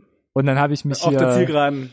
Einfach hingelegt. Naja, was soll's, es gehört dazu. Es gehört dazu, the show must go on. Ja, nee, hast du gut, äh, hast du gut zusammengefasst, gibt nicht so viel Preis und ähm, ist, glaube ich, die ähm, zufriedenstellendste äh, Zusammenfassung, die wir jetzt hier in allen Folgen bisher hatten. Top. Ihr dürft es gerne verwenden, für die, die es zusehen. Ähm, ich habe keinen Anspruch auf ein Copyright oder ähnliches. So groß von dir. danke, danke. Man muss ja, man, man darf ja nicht nur nehmen, man muss ja auch mal geben können. Regisseur, die Regie, Taika Waititi. Wir haben schon das letzte Mal äh, pubertieren darüber gelacht über den Namen und auch diesmal ist uns nicht gelungen, äh, ohne Ausrutscher über den Namen zu kommen. Warum auch immer, warum auch immer. Ähm, ein äh, großartiger Regisseur, wir hatten ihn letzte Woche erwähnt im Zusammenhang mit der ähm, Star Wars Serie The Mandalorian, wo er mindestens eine Folge ähm, anleiten wird. Ähm, und einige kennen ihn vielleicht noch nicht, ähm, aber das größte Ding, was er in letzter Zeit gemacht hat, nämlich direkt bevor er Wilder People ähm, rausgebracht hat, ist der dritte Teil von Thor, Ragnarok, beziehungsweise in der deutschen Übersetzung Tag der Entscheidung. Terminator? Ah, sorry. Ähm, Hat vorher gemacht zum Beispiel What We Do in the Shadows, da auch nochmal die deutsche Übersetzung Fünf Zimmer Küche Sarg von 2014. Da ging es um diese Vampir-WG, die so im, großartiger im Film. dokumentarischen Stil ähm, gefilmt wurde. Fake Documentary. Ja, genau, Mockumentary Documentary mit Vampiren. mit Vampiren, die ihr WG-Leben im 21. Jahrhundert So, irgendwie so lustig. klarkriegen müssen und über die alltäglichen Probleme fallen, wie wer macht die Küche sauber, wie können wir uns auf die Straße wagen, Einkäufe erledigen. Wie lösen wir dieses doofe Menschenaussagen, Blutproblem? Genau, ohne dass es auffällt. ähm, ja, ähm, also bei Tiger ist nicht nur der Name voll lustig und durchgeknallt, sondern auch seine Filme. Ähm, der hat da irgendwie eigenen Blick, finde ich, äh, finde ich gut. Und äh, dass er jetzt da so den Durchbruch geschafft hat, halt mit seinen äh, etwas kleineren Perlen zu Tor zu kommen und mal wirklich große Produktionen da anzuleiten, finde ich total schön für ihn. Und umso interessanter, dass er danach wieder zurückgegangen ist. Und wir kommen ja gleich auf die Produktionsbedingungen nochmal zu sprechen, nehme ich an. Das ist mal Kontrastprogramm, Jung. Auf jeden Fall. Ähm, bei international, also musste man schon gucken, wo man, wo man ihn findet, weil er wirklich eigentlich ausschließlich in Neuseeland Filme produziert hat. Also es gab da zum Beispiel 2007 Eagle vs. Shark oder 2010 Boy. Waren alles wie ähm, What We Do in the Shadows sehr erfolgreiche Filme sogar in Neuseeland. Waren die auch schon von seiner eigenen Produktionsfirma? Äh, von Picky, das weiß ich gar nicht. Da müsste ich nochmal nachgucken. Auf jeden Fall, genau, Wilder People hat er mit seiner eigenen Produktionsfirma ähm, genau. gestemmt. Und die ist auch darauf spezialisiert, wenn ich das richtig verstanden habe, auf- auch wirklich neuseeländische Genau, so. Filmproduktionen Genau. zu auch Nachwuchskünstler machen. letzten Endes Genau. so zu fördern. Und ähm, hat es damit geschafft, äh, Wilder People auch als erfolgreichsten neuseeländischen Film letzten Endes zu etablieren. Also man kann jetzt irgendwie inflationsbereinigt, gab es noch einen anderen Film irgendwie aus den 80ern, der noch besser war. Weil man das, also man muss natürlich erfolgreichster Film in Neuseeland eh immer ein bisschen äh, in Perspektive setzen zur Einwohnergröße oder Einwohnerzahl. aber letzten Endes, logisch, ja. Aber klar, äh, also wir können ja nur alleine die Zahlen sprechen lassen und da kommen wir wieder auf, raus. Auf was, was mich vorher nie interessiert hat, aber jetzt, jetzt haben wir es mit der ersten Folge angefangen und zwar Antwort der Wilder People hatte ein Budget von drei Millionen neuseeländischen US, äh, neuseeländischen Dollars. Nicht neuseeländischen US-Dollars. Das heißt, es sind umgerechnet zwei Millionen US-Dollar, was circa knapp 1,8 Millionen Euro sind. Und wir haben uns in der ersten Folge schon darüber faszinierend geäußert, wie Upgrade mit 5 Millionen in Australien äh, so einen Mhm. coolen kleinen Film auf die Beine Mhm. stellen konnte. Klar, war ein Actionstreifen. Ja. Aber auch hier hat man ja relativ viel Sachen, die man sieht. Auch hier gibt's Verfolgungsjagden, Hubschrauber Mhm. ähm, Mhm. äh, und viele coole Sachen, die eingebaut wurden. Wir kommen gleich noch im Detail dazu. Aber das ist natürlich ein Budget. Ähm, von den drei Millionen kam, glaube ich, zwei Drittel von der Filmförderung in Neuseeland, wo man sagen muss, also Hut ab. Das ist halt wirklich echt kleines, echt kleines Ding. Und eingespielt bis vor ein, vor ein paar Wochen, wie auch immer, hat er insgesamt 12 Millionen alleine in Neuseeland In neuseeländischen Dollar. in neuseeländischen Dollar, hat dann nochmal insgesamt, äh, äh, wo habe ich denn geschrieben, nochmal 5 Millionen alleine in den USA eingespielt, was natürlich ein Witz ist zu den Großproduktionen, aber Keine Frage, aber in Perspektive gesetzt natürlich dann sehr wohl kommerziell erfolgreich, ne? erfolgreich Ja. und weltweit kommen nochmal insgesamt nochmal 3 Millionen und ein paar Weil wir hatten ja schon erwähnt, zusammen. kaum großes Kinorelease, vermutlich so gut wie keine Werbekosten gehabt, außerhalb von Neuseeland, nehme ich an. Genau. Äh, von daher, ja, auf jeden Fall ein Erfolg. Und das, Finanziell, ja. und das ist äh, extrem, bemerkenswert. Absolut. Und deshalb auch interessant, dass er direkt ein Jahr später, um es nochmal anzureißen, dann mit Thor Ragnarok so so ein Multimillionen Marvel-Film, ja, Ja. Äh, nee, ist, Durchgeboxt äh, hat. Ja, wirklich äh, spannend tatsächlich. dass man ihn auch da drauf gesetzt hat, letzten Endes. Ähm, ja, wie gesagt, ich glaube tatsächlich, ähm, dass gerade What We Do in the Shadows, ähm, die wollten da, glaube ich, einen anderen Twist reinkriegen, wollten die ganzen, ich meine, wer- das war dann ja der Tor 3, einfach mal so frischen Wind reinbringen, das einfach mal ein bisschen anders machen. Haben sich, glaube ich, ein bisschen an Guardians orientiert, ohne ihm Mhm. da zu nahe zu treten, aber da hat es halt so gewisse Vibes bei Tor. Ähm, aber du, man kann sich einbilden, da so ein bisschen seine Handschrift äh, erkennen zu können, Ja, definitiv. inklusive seinem Fable dafür, in allen seinen Filmen irgendwie mitzuspielen, in, mm, kleiner oder großer Form. Sei es er selbst oder nur als, als Stimmdubel letzten Endes. Genau. Oder als Vater, Priester da. Was auch immer. Richtig. Oder als Hauptdarsteller, ne? Bei What We Do in the Shadows. Genau. Also Multitalent, offensichtlich. Ähm, lustig vor der Kamera, hinter der Kamera und ähm, auch als Autor, ne? Genau. Also die ganze Geschichte basiert letzten Endes auf einem Buch von ähm, Barry Crump, also einem neuseeländischen ähm, Abenteurer. Abenteurer. Also hat da Eine offizielle Berufsbezeichnung. Naja, ja, ich, hab- ich habe es mal hier so in unsere Infos geschrieben für euch als Hintergrundwissen. Ähm, das war, äh, er hat letzten Endes für die neuseeländische Regierung irgendwie äh, äh, im, im, im Forst gearbeitet, wie auch immer, was er da genau gemacht hat, weiß ich nicht.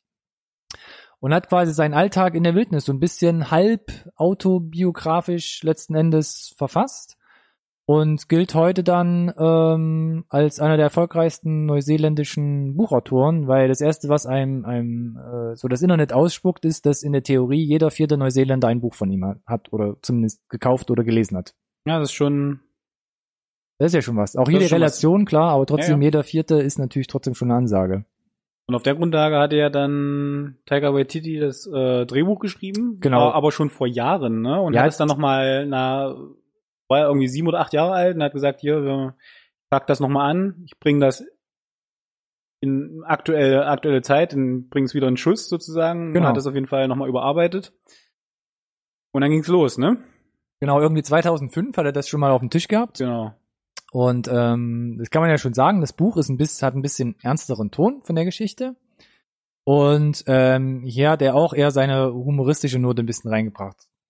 Ganz klar, also es ist, hat schon einen leicht, manchmal einen bisschen schwarzhumorigen ähm, Ja, aber Unterton, ernst, genau. genau. Also, ähm, aber schafft da ganz gutes Gleichgewicht äh, zwischen, ja, oder, oder insgesamt einfach so eine kleine, leichte Tragikomödie auf die Beine zu stellen. Ähm, jetzt müssen wir über die Dreharbeiten sprechen eigentlich, oder? Willst du noch irgendwelche anderen Namen nennen erstmal? äh, ja, wir können das hier abfrühstücken, wie wir das ge ge gern haben wollen. Ne? Du hast gerade gesagt, vor oder in der Kamera, das wollte ich noch kurz erwähnen. Ähm, an der Kamera war nämlich letzten Endes der Lachlan Milen, wenn ich das richtig ausspreche. Auch wenn du das siehst, äh, korrigiere mich gerne in den Kommentaren, lieber Lachlan. Ähm, Okay. man muss das Angebot ja mal machen, ne?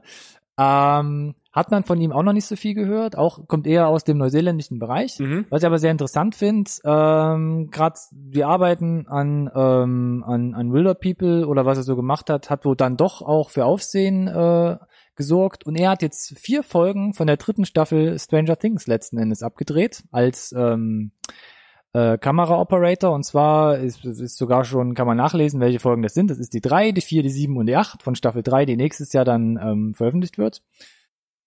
Und Gut für dich, Lecklin. da bin ich mal gespannt, äh, ob er da ein bisschen seine eigene Note reinbringen kann. Ansonsten die Dreharbeiten an sich, wie du schon gesagt hast. Wir haben äh, jetzt die ganze Zeit das Kontrastprogramm angedeutet mit Tor. Also große Produktion. Multimillionen, Ja, fette Sets, mindestens. riesige Ausstattung, alles Ja. drum und dran. Unendlich viele Darsteller, äh, aufwendige Special Effects. Wochenlange Drehs, Monate vielleicht sogar, Ja, Nachdrehs. Nachdrehs. Vielleicht, weiß ich jetzt nicht. und äh, Wilder People hat man letzten Endes in fünf Wochen durchgeboxt. Was jetzt für sich betrachtet nicht unbedingt eine, eine kurze Zeit sein muss. Ja. Gab ja aber ein paar erschwerende Faktoren. Also man, man, man kann sich ja das Leben auch besonders schwer machen, ne? Nämlich zum Beispiel, dass sie halt fast für den gesamten Film, außer glaube ich die finale Sequenz, eine Kamera hatten. Zum Beispiel, ja. Das, das ist schon selten heutzutage, ne? Oder? Sehe ich das, sehe ich das falsch? Das, Äh. Also für, für eine Produktion auf einem gewissen Level kommst du, glaube ich, einfach, gerade wenn du ähm, vielleicht ein bisschen unter Zeitdruck stehst, ja, voran, wenn du mehr Szenen mit mehr als einer Kamera schießt, ne? Ja, klar. oder, oder ein Team wegschickst für irgendwelches B-Roll-Footage, ja? wo du dich dann im Zweifel nicht selber drum kümmern musst. Das fand ich schon krass. Das gab's ja aber auch alles nicht. Also es gibt ja in den Großproduktionen gibt's immer noch, also wirklich ein zweites Drehteam, Ja. die Second Unit, die dann immer irgendwelche Landschaftsaufnahmen filmt, die irgendwelche Inserts filmt, irgendwelche Details, schieß mich tot. Gab's hier erstens nicht, es war halt wirklich nur ein ganz kleines Team, letzten Endes auch durch, durch äh, das Budget bedingt. Aber ja, gerade wenn man Dialoge hat, man hat dann dieses klassische Schuss-Gegenschuss, da zwei Kameras aufstellen, macht natürlich total Sinn, ne? Genau. Ähm, aber hier hat man, ich weiß gar nicht warum letzten Endes, hat man glaube ich nie begründet in den Interviews, die ich kenne von vom vom Team etc. Ich auch keine Infos gehabt. äh, warum man das nicht gemacht hat. Es ging, ein Argument war zumindest, dass dass man dann auf jeden Fall äh, einen Kameraoperator und ein Technikdepartment hat, was nie stillsteht. Das ist schon mal Fakt, weil das Ding wird halt, ist halt, ist, das brennt halt, das ist, muss halt Genau. immer bedient werden letzten Endes. Ich meine, klar, am Ende ist es vermutlich ein bisschen kostensparender. Ja, weniger Genau. Personal, weniger Equipment. Ja, auf jeden Fall. Ähm, aber das ist ja nicht alles. Also, ja? fünf Wochen. Okay, mit einer Kamera, uh, ja, schwer. Und dann spielen halt original was, 95% des Films draußen. Bei einem Wetter, das du dir in aller Regel nicht aussuchen kannst. Richtig. Und das ist halt super, super beeindruckend, weil was machst du, wenn es halt wirklich richtig, richtig doll schlimm ist? Ja, und ähm, er hat ja in einem Interview auch gesagt, er hat äh, das Drehbuch, äh, hat er sehr wohl dran gedacht und halt versucht auch bestimmte Sequenzen Alternativ. vorbereitend Ja. alternativ runterzuschreiben für was ist, wenn es da regnet gerade zum Beispiel. Oder schneit. Ja, oder schneit. Das war im Juni 2015, aber das ist ja dann gerade da auch. und es hat ja auch geschneit. Genau. bei den Dreharbeiten. ja so, was machst du denn da, ja? Das ist halt, wenn du so, so, so einen engen Zeitplan hast, kommst du nicht drum hin, halt, äh, als weiterzumachen. Und dann hast du da dein kleines Team und die sind halt permanent am Rödeln bei Wind und Wetter, die ganze Zeit draußen. Ähm, das ist schon, also es hat mir imponiert, als ich da nochmal mich ähm, drüber informiert habe. Und wenn du den Film halt auch gesehen hast, ähm, rückt das, glaube ich, auch nochmal so ein bisschen in, in, in Perspektive, was sie da halt geschafft haben auch. Für mich. Vor allem, was ja auch sehr, sehr faszinierend ist, der, der Film spannt ja letzten Endes einen zeitlichen Bogen von fünf Monaten, wo, Ja. wo sie quasi sich im, im äh, neuseeländischen Outback befinden. Und wenn man das dann in fünf, fünf Wochen drehen muss, dann muss man ja also fast drei Jahreszeiten im Worst Case abdecken. Und äh, das ist natürlich dann auch eine Leistung. Wir haben ja gemeint, ein bisschen haben sie es versucht, mit Kunstschnee irgendwie einzuplanen und so, aber Ja. natürlich nichts geht über den Real Deal, also echten Schnee. Und äh, das dann so abzupassen, ist natürlich äh, schon eine echte Herausforderung. Und ähm, auch Regisseur und Cast ähm, haben dann witzigerweise äh, äh, eine Brücke geschlagen zu The Revenant, wo sie meinten, ja, der sieht natürlich super, super roh aus, ne? Und äh, Leonardo DiCaprio, super Leistung in der Wildnis, aber letzten Endes haben die da, so sagt man wohl, nur zwei Stunden am Tag gedreht. Und die hier standen aber in den fünf Wochen von früh bis abends halt in der Kälte oder im Wald oder im Matsch oder wo auch ja, immer. Ja, ja. Und das sind halt nochmal andere Verhältnisse dann. 100 Prozent. Ja, also daher Gut ab. Gut ab, da das ganze Team, Darsteller, das volle Programm. Apropos Darsteller und Cast. Oh ja, Wer spielt denn eigentlich mit? die haben wir ausgelassen. Ja, hau mal, nein, nein, Äh, ich, habe die Ehre. habe die Ehre, okay. ähm, allen voran habe ich mal hier ganz groß aufgeschrieben, weil es für mich auch eigentlich schon ein großer Name ist, Sam Neill. Natürlich halt, also ein wesentlicher Bestandteil unserer Kindheit, würde ich jetzt mal sagen, oder? Ich denke auch, ich muss das deswegen auch nochmal nachgucken, der ist mittlerweile 71 Jahre alt. Das ist krass, ja. Also vor knapp vier Jahren gedreht, also war er da ungefähr, ja, Ende, Ende 60. Ja, aber noch hat er sich gut gehalten, du, ne? Ich fand ein Mann, der in Würde und auch es, ästhetisch an sich sehr Ah. gut gealtert ist. Rock den Bart. Ja. Rock den Rauschebart. Ja, auch so, Ja. wie er sich bewegt, der wirkt halt noch relativ fit. Ja.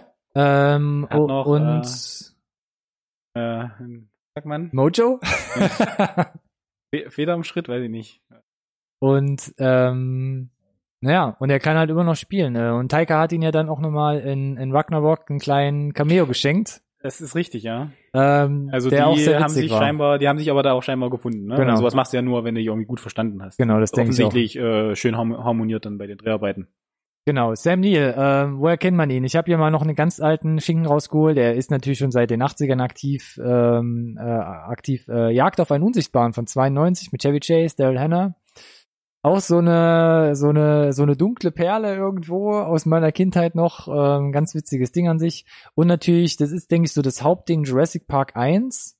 Absolut. Also der erste Teil äh, von Und- Steven Spielberg 93 Und, und, die Dry, über die wir nicht so lange reden. Genau, Vergessene Welt war er nicht dabei, da war Goldblum noch an Bord und dann Jo. kam er im, kam er im dritten Teil nochmal dazu. Genau. Aber er war in Jurassic Park 1. Genau, das ist auf jeden Fall unantastbar. Und noch- weil ich gerade sehe, Event Horizon auch. Äh, Genau, das- starker Film. genau, das war, das war 97, danach fiel mir jetzt gar nicht so viel ein, wo ich sage, oh, Sam Neill genau in dem Ding, aber Event Horizon, damals gefloppt, Kritik und an den Kassen, Ja, aber dann hat sich halt auch äh, zum Kult entwickelt, ne? Ja. Äh, auf Kassette vermutlich. so, ein, VHS. so ein kleiner, böser Sci-Fi-Film. mit einem Twist. Auf jeden Fall. Ja, mit dem Twist. Ähm, schlägt so in die gleiche Kerbe wie, wie später von Danny Boyle zum Beispiel Sunshine. Ähm, auch, Ja, auch ein ebenfalls. Sehr, sehr großes Ding. Ja, ja, ja. Ähm, Mhm. Aber das ist hängen geblieben. Ansonsten hat er diese Merlin-Filme gemacht, war immer so ein bisschen. Stimmt, du hast recht. Waren das Filme oder war das es eine waren Serie? Filme, es waren in der Tat äh, Filme. Ich weiß nicht, ob sie es vielleicht nochmal irgendwie aufgesplittet haben. Kann gut möglich sein. Und dann halt viele Nebenrollen, viele kleine Sachen. Jetzt Ja. auch hier mit 70 in, oder knapp 70 in so einer Low-Budget-Produktion, neuseeländischen No-Budget-Produktion ähm, dabei. Ähm, ja, aber ich finde ihn faszinierend, ich finde ihn sympathisch und der passt halt perfekt in diese Rolle. Ja, absolut. Also, ja, das perfekte Cast eigentlich. Ja. Sein Gegenüber, komplette Gegenteil, Julian Dennison mit seinen zarten, also heute 16 Jahren, war zum Zeit des Drehs äh, 13 dann. 13 ungefähr. Ähm, ja, Nachwuchsschauspieler möchte ich äh, möchte ich eigentlich sagen. Er hat bis dahin nur wenige Filme gemacht. Es gab irgendwie in Australien Paper Planes. Das hat Taika so gut gefallen, dass er ihn direkt für Wi- Wilder People Hm. ohne Casting äh, da verpflichtet hat. Und ansonsten kennt man ihn aus Deadpool 2. Wir hatten Genau, also wer, genau, ja, wenn ihr Wilder People euch anschaut, falls ihr noch nicht gesehen habt und euch fragt, Mensch, woher kenne ich denn das Gesicht von dem Kleinen? Aus Deadpool 2, weil das war so, glaube ich, der absolute Durchbruch für ihn, ne? Genau, Deadpool 2 sieht man direkt, wie schnell so ein Kind dann doch äh, optisch altern kann. Also sieht man schon, dass zwei Jahre wieder vergangen Ja, sind. da hat die Pubertät halt reingehauen, ne? Ist ja auch, dafür ist da. Ähm, und äh, bald äh, Godzilla vs. Kong. 2020 kommt's in die Kinos. Da steht er schon mit auf der Castingliste. Die Tatsache, dass du diesen Satz raushauen durftest, ja. Dass es das geben wird irgendwann in unserem Leben. Großartig. Es Tut mir leid. Ja gut, Ach, da freue ich mich. ja, warten wir erstmal äh, den zweiten Godzilla-Film ab. Freue mich auch Der auch noch kommt. Ja. Unglaublich. Und äh, dann mal gucken. Ansonsten dabei, ich habe jetzt noch mal zwei Namen rausgesucht. Mhm. Ähm, spielt äh, die Patentante letzten Endes äh, Rima Tiwiata. Ein super Name. Geht, rollt von der Zunge. Kennt man aus den 80er Jahren aus einer australischen Soap Opera. War dann in verschiedenen auch kleinen Serien, äh, kleine Filme mitgespielt. Gerade gesagt, kennt man? Ja. Kennt man. Definiere Mann näher. Äh, Ja, australische Soap Opera aus den 80ern. Ist nicht so dein Ding? Nicht so dein Metier? Oder? Uh, da habe ich Lücken. Da habe ich Lücken, gebe ich zu. Sons and Daughters, ne? Also wer alle, keine Ahnung, 4000 Folgen gesehen hat, der wird sie auch mal irgendwo darin entdeckt haben. Also schon eine Weile her. Wie auch immer. Ähm, man kennt sie sonst, glaube ich, kaum, aber sie spielt eine super sympathische Rolle, finde ich. Geht richtig gut auf. Also spielt wirklich, ähm, kriegt den Spagat hin zwischen ja, fürsorglicher Tante von einem Pflegekind äh, zu total splinige Obermutti. Su super sympathischer Charakter, den sie da richtig, richtig cool porträtiert. Äh, kommst nicht umhin, als sie irgendwie sympathisch zu finden. Ja. Also sie trifft es halt wirklich Ja. äh, on point, wie man so schön sagt. Und dann noch äh, Rachel House. Ähm, auch jetzt kein riesiger Name, ähm, hat aber auch bis jetzt in fast allen äh, Waititi-Filmen äh, mitgespielt. Mhm. Ähm, hatte eine Sprechrolle in Moana, also der Disney-Animation, hier in Deutschland Vajana genannt. Wir müssen echt damit aufhören. Meine Güte, da fasse ich mich jedes Mal an den Kopf, aber ja. Ähm, und wer genau hinguckt, beziehungsweise, ja, sie ist schon äh, relativ prominent besetzt, auch in Ragnarok äh, eine kleine Nebenrolle, nämlich die Assistentin von ähm, Jeff Goldblum. Ähm, Das musst du aber, glaube ich, tatsächlich wissen halt. ja, Oder aber beides nacheinander gucken genau, oder so. man erkennt sie auch, auf jeden Fall. Aber auch da scheinbar irgendwie hier Vitamin B, ne? Also, Genau. Sie spielt hier in äh, Wilder People die Waisenhaus äh, Chefin und spielt hier auch eine super völlig überzogene und krude Rolle. Das ist schon, der, das, das ist auf jeden Fall richtig over the top. Aber das passt irgendwie auch wie die Faust aufs Auge halt. Ja. Ähm, und ähm, hilft, glaube ich, dem Film auch, diese Leichtigkeit zu behalten und zu bewahren. Ja. Finde ich. Auf jeden Fall. Ja. Also sie ist wirklich so eine Sehr so eine cool. oberkorrekte Waisenhaus ähm, Tussi muss man fast schon sagen, Ja, ja. die halt sagt, endlich ist haben wir, haben wir das Kind von der Backe. Super streng, aber sie ist auch froh, wenn es weg ist. Lässt es aber auch nicht gefallen, wenn er versucht abzuhauen und setzt dann jeden Stein und Hebel in Bewegung, um äh, Keine, keine Kosten und Mühen werden gescheut. um, um Ricky Baker, so ja der der der Name von Julian Dennisons Rolle im Ricky Film, Baker. Ähm, wieder dingfest zu machen. Ja. Genau. Wie schon letzte Folge, auch um den roten Faden irgendwie, für mich zumindest ein bisschen reinzukriegen, habe ich mal versucht, Mm. ah, ähm, drei Hypothesen aufzustellen, die ich jetzt gerne vortragen würde und dann, dann in unserer wilden Diskussion hier äh, untermauern würde. Bist du bereit? Proklamiere deine Thesen. Proklamiere. Schlage sie an die Türe. Meine erste These, ja, Hypothese halt. Wilder People ist eine Hommage an das 20. Jahrhundert. Ich lese jetzt einfach mal so vor und dann ergibt sich das wahrscheinlich aus unserer Diskussion. Zweite These, These Nummer zwei. Wilder People ist ein einzigartiger Autorenfilm. Sacken lassen. Und These Nummer drei. Wilder People ist ein filmtheoretisches Meisterwerk. So. Gut. Alex versucht es noch zu verdauen. Fürs, fürs Protokoll. Ich äh, höre, höre, höre das zum ersten Mal. Und darf mich jetzt blamieren. Puh. Ja. Du musst sie ja nicht einreißen oder du musst sie ja nicht dagegen werfen. Ich habe die jetzt einfach für mich einfach mal so aufgestellt.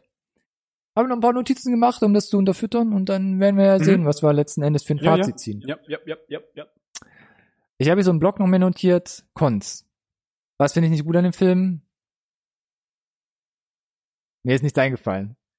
Uh, da hast du ja deine Meinung auf jeden Fall mal abgegeben, meine Güte. Ja, es äh, zeichnet sich eine Tendenz ab, glaube ich. Halleluja. Mhm. Gibt's bei dir was? ähm, Oh, jetzt musst du ausholen.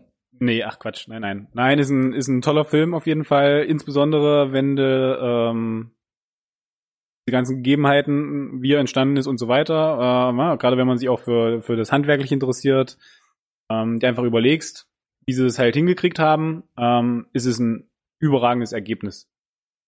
Gerade weil jetzt auch Neuseeland keine Macht in der Filmbranche ist, in irgendeiner Form. Klammern wir mal Peter Jackson und die ganze Vita Digitalschmiede so ein bisschen aus. Ja, das, genau.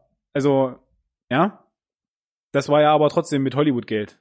Am Ende des Tages, muss Ja, man halt sagen. klar. Dass dafür gesorgt hat, dass sich halt Weather so etablieren kann und ähm, am Ende hätte sich Peter Jackson auch entscheiden können, nicht in Neuseeland zu drehen und dann würden wir da jetzt gar nicht drüber sprechen. Das kann gut möglich sein. Aber natürlich gebe ich dir recht, ja. Sollte man nicht vergessen. Ähm,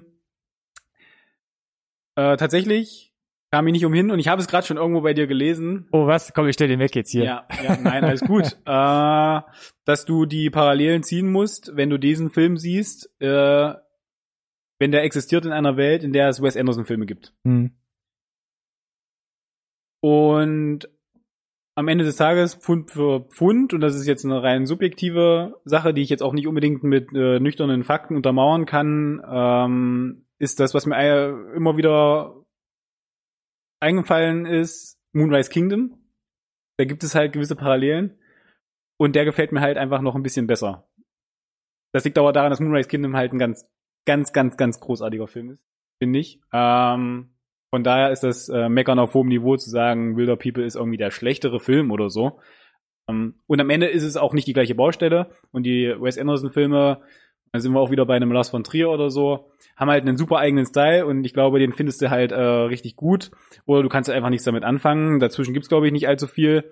Wohingehen Wilder People zwar auch eine eigene, eigene Note kriegt durch Waititi, aber glaube ich, ähm, sich von einer noch breiteren Masse gut weggucken lassen kann. Was wiederum halt auch da für ihn spricht. Ähm, und jetzt habe ich lange genug erstmal gesprochen und du hast noch ganz viele andere Notizen. Fühl frei, deine Meinung hier komplett zu äußern. Aber schön, dass du es angesprochen hast, ja, genau. Weil das ist, glaube ich, was, was, ähm, wenn man die Wes Anderson-Filme kennt und mag, halt auf jeden Fall auffällt. Also man hat von der Kamera her äh, wirklich diesen teilweise, also nicht, nicht die ganze Zeit, sondern man hat es vor allem, äh, wenn, wenn man vor allem mit Architektur zu tun hat oder in den Innenraumaufnahmen, die es ja relativ wenig gibt hat man diese starken geometrischen Ansätze. Ne? Man, man nennt das im Filmbereich Planimetrie, mhm. dass man halt wirklich versucht, das Filmbild so in geometrische Flächen aufzuteilen. Ähm, äh, viel Symmetrie, ne? Auch. Ja, es hat, genau, es hat viel mit äh, Symmetrie zu tun. Ähm, teilweise nimmt es halt wirklich geometrische Form an im Sinne von rechten Winkel und es ist wirklich komplett alles äh, wunderschön ausgerichtet im mhm. Gegensatz, also wirklich plan zur, zur, zur Linse, zur Kamera. Ähm, das ist ja das, was da hat, glaube ich, Wes Anderson auch einfach einen Vorteil, weil er einfach schon viel mehr Filme gedreht hat und hat wirklich immer den gleichen Kameramann, nämlich äh, Robert Yeoman an Bord hat und sie das Gut, mittlerweile da über 20 Jahre, glaube ich. Genau, die haben das, die konnten, die hatten Zeit, das zu verfeinern, sich aufeinander einzustimmen. Genau. Die haben in aller Regel mehr Budget, die können sich vermutlich auch die Sets noch mit wesentlich mehr Zeit entweder aussuchen oder entsprechend herrichten, um halt diese, diese Vision auch umzusetzen. Und wo wir halt wieder auch darauf zurückkommen, fünf Wochen gedreht, wenige Innenaufnahmen, also viel außen, wo du halt einfach mit gegebenen Formen, ja, was die Natur so hergibt, halt arbeiten musst. Und klar kann man das vorher scouten, mhm. was sicherlich auch passiert ist. Aber das sind halt einfach Äpfel und Birnen so ein bisschen, ne? Ja, genau. Ähm, aber hier sieht man aber auch. trotzdem beides Obst. Deswegen muss der Vergleich sein am Ende des Tages halt, ne? Ah, Obst. Ähm, aber man, man, man merkt hier halt schon, dass es halt, ähm, ja, dass, dass es halt ein sehr cooler Ansatz ist, wie man es macht. Also, dass man nicht irgendwas einfach wegdreht, sondern äh, jetzt wird's halt fast schon filmtheoretisch, sondern dass man in der Kamera diesen planimetrischen Ansatz hat und dass man gleichzeitig aber auch mit der Achtung, Fremdwort, mise en scène, also letzten Endes mit, mhm. mit, mit dem Bildaufbau sehr viel arbeitet, und dieses Zusammenspiel aus, wie kadriere ich jetzt irgendwas und wie baue ich die Charaktere und das ganze Setting ins Bild. Ähm, da hat man sich schon sehr viel Gedanken äh, gemacht und das äh, in ein schönes eigenes optisches Konzept gegossen. Ja. Das im Kontrast zu den teilweise, fand ich fast schon eigentlich fast zu kurzen, tollen, coolen Luftaufnahmen, Landschaftsaufbildern. Ja, das war äh, sicherlich auch dem Budget geschuldet, nehme ich an, ne? weil äh, Neuseeland natürlich ähm, hättest du daraus einen eigenen Charakter machen können. Und ich fand es sehr beeindruckend tatsächlich, dass, äh, dass es halt eben nicht übertrieben haben. Also du hast einige ganz grandiose Aufnahmen und die äh, Landschaften sind fantastisch und wir waren ja jetzt nach den Herr der Ringe Filmen ja alle gefühlt schon mal da. Ne? Ja. Ähm, ich persönlich kann mich da nicht dran satt sehen und ich saß ähm, jetzt, als ich ihn mir zuletzt nochmal angesehen habe, wirklich da und es gibt immer noch neue Szenen, wo ich mir denke, wo gibt es sowas wirklich? Also, das ist äh, unglaublich. Wer mal hinreisen will, äh, das ist die äh, nördliche, ja, im Norden, ne? Die nördliche äh, Insel von Neuseeland. Ähm, genau, wirklich schöne, schöne Bilder. Führt wahrscheinlich auch letzten Endes dazu, dass man sagt, oh, man ist jetzt nicht absolut äh, übersättigt, sondern man hat jetzt so einen kleinen Snippet bekommen im Film genau. und dann, ah, eigentlich hätte ich gern mehr gesehen und dann äh, bleibt man hungrig und genießt dann halt die anderen Aufnahmen, die immer noch so kommen. Also das ist ein schöner Kontrast. Und was sie dann ganz oft machen, das fand ich halt auch optisch sehr, sehr ausgeklügelt. Man macht dann doch relativ oft so komische 80er Jahre Zooms, nenn ich's mal, oder man kann es ja, ja. teilweise aus dem asiatischen Kino, wo man ich, genau, also warum, warum sagst du das? Weil heutzutage wird halt einfach ganz selten gezoomt. Eigentlich ist es im Kino verboten. Genau. Ja. Macht man eigentlich nicht mehr. Man hat da, man hat da so eine stilistische quasi Schollenklappe letzten Endes und Zoom ist im, im Kinofilm eigentlich verboten. Es ist halt irgendwie so ein Stück weit gestorben und wenn Filme zoomen, dann hast du halt äh, Dann erinnerst du dich daran, wann du das das letzte Mal so diesen, diesen optischen Eindruck hattest. Und das sind halt eben irgendwelche Sachen aus den 80ern, irgendwelche Sachen, die versuchen, retro zu sein. Oder wie du jetzt gesagt hast, irgendwie im, im asiatischen Raum, koreanische, chinesische Filme. Ansonsten wird das eher selten gemacht tatsächlich, ja. Und was ja hier noch dazu kommt, ist, dass man ähm, teilweise oder relativ großflächig für den Soundtrack äh, so 80er Jahre Klänge mit einbaut.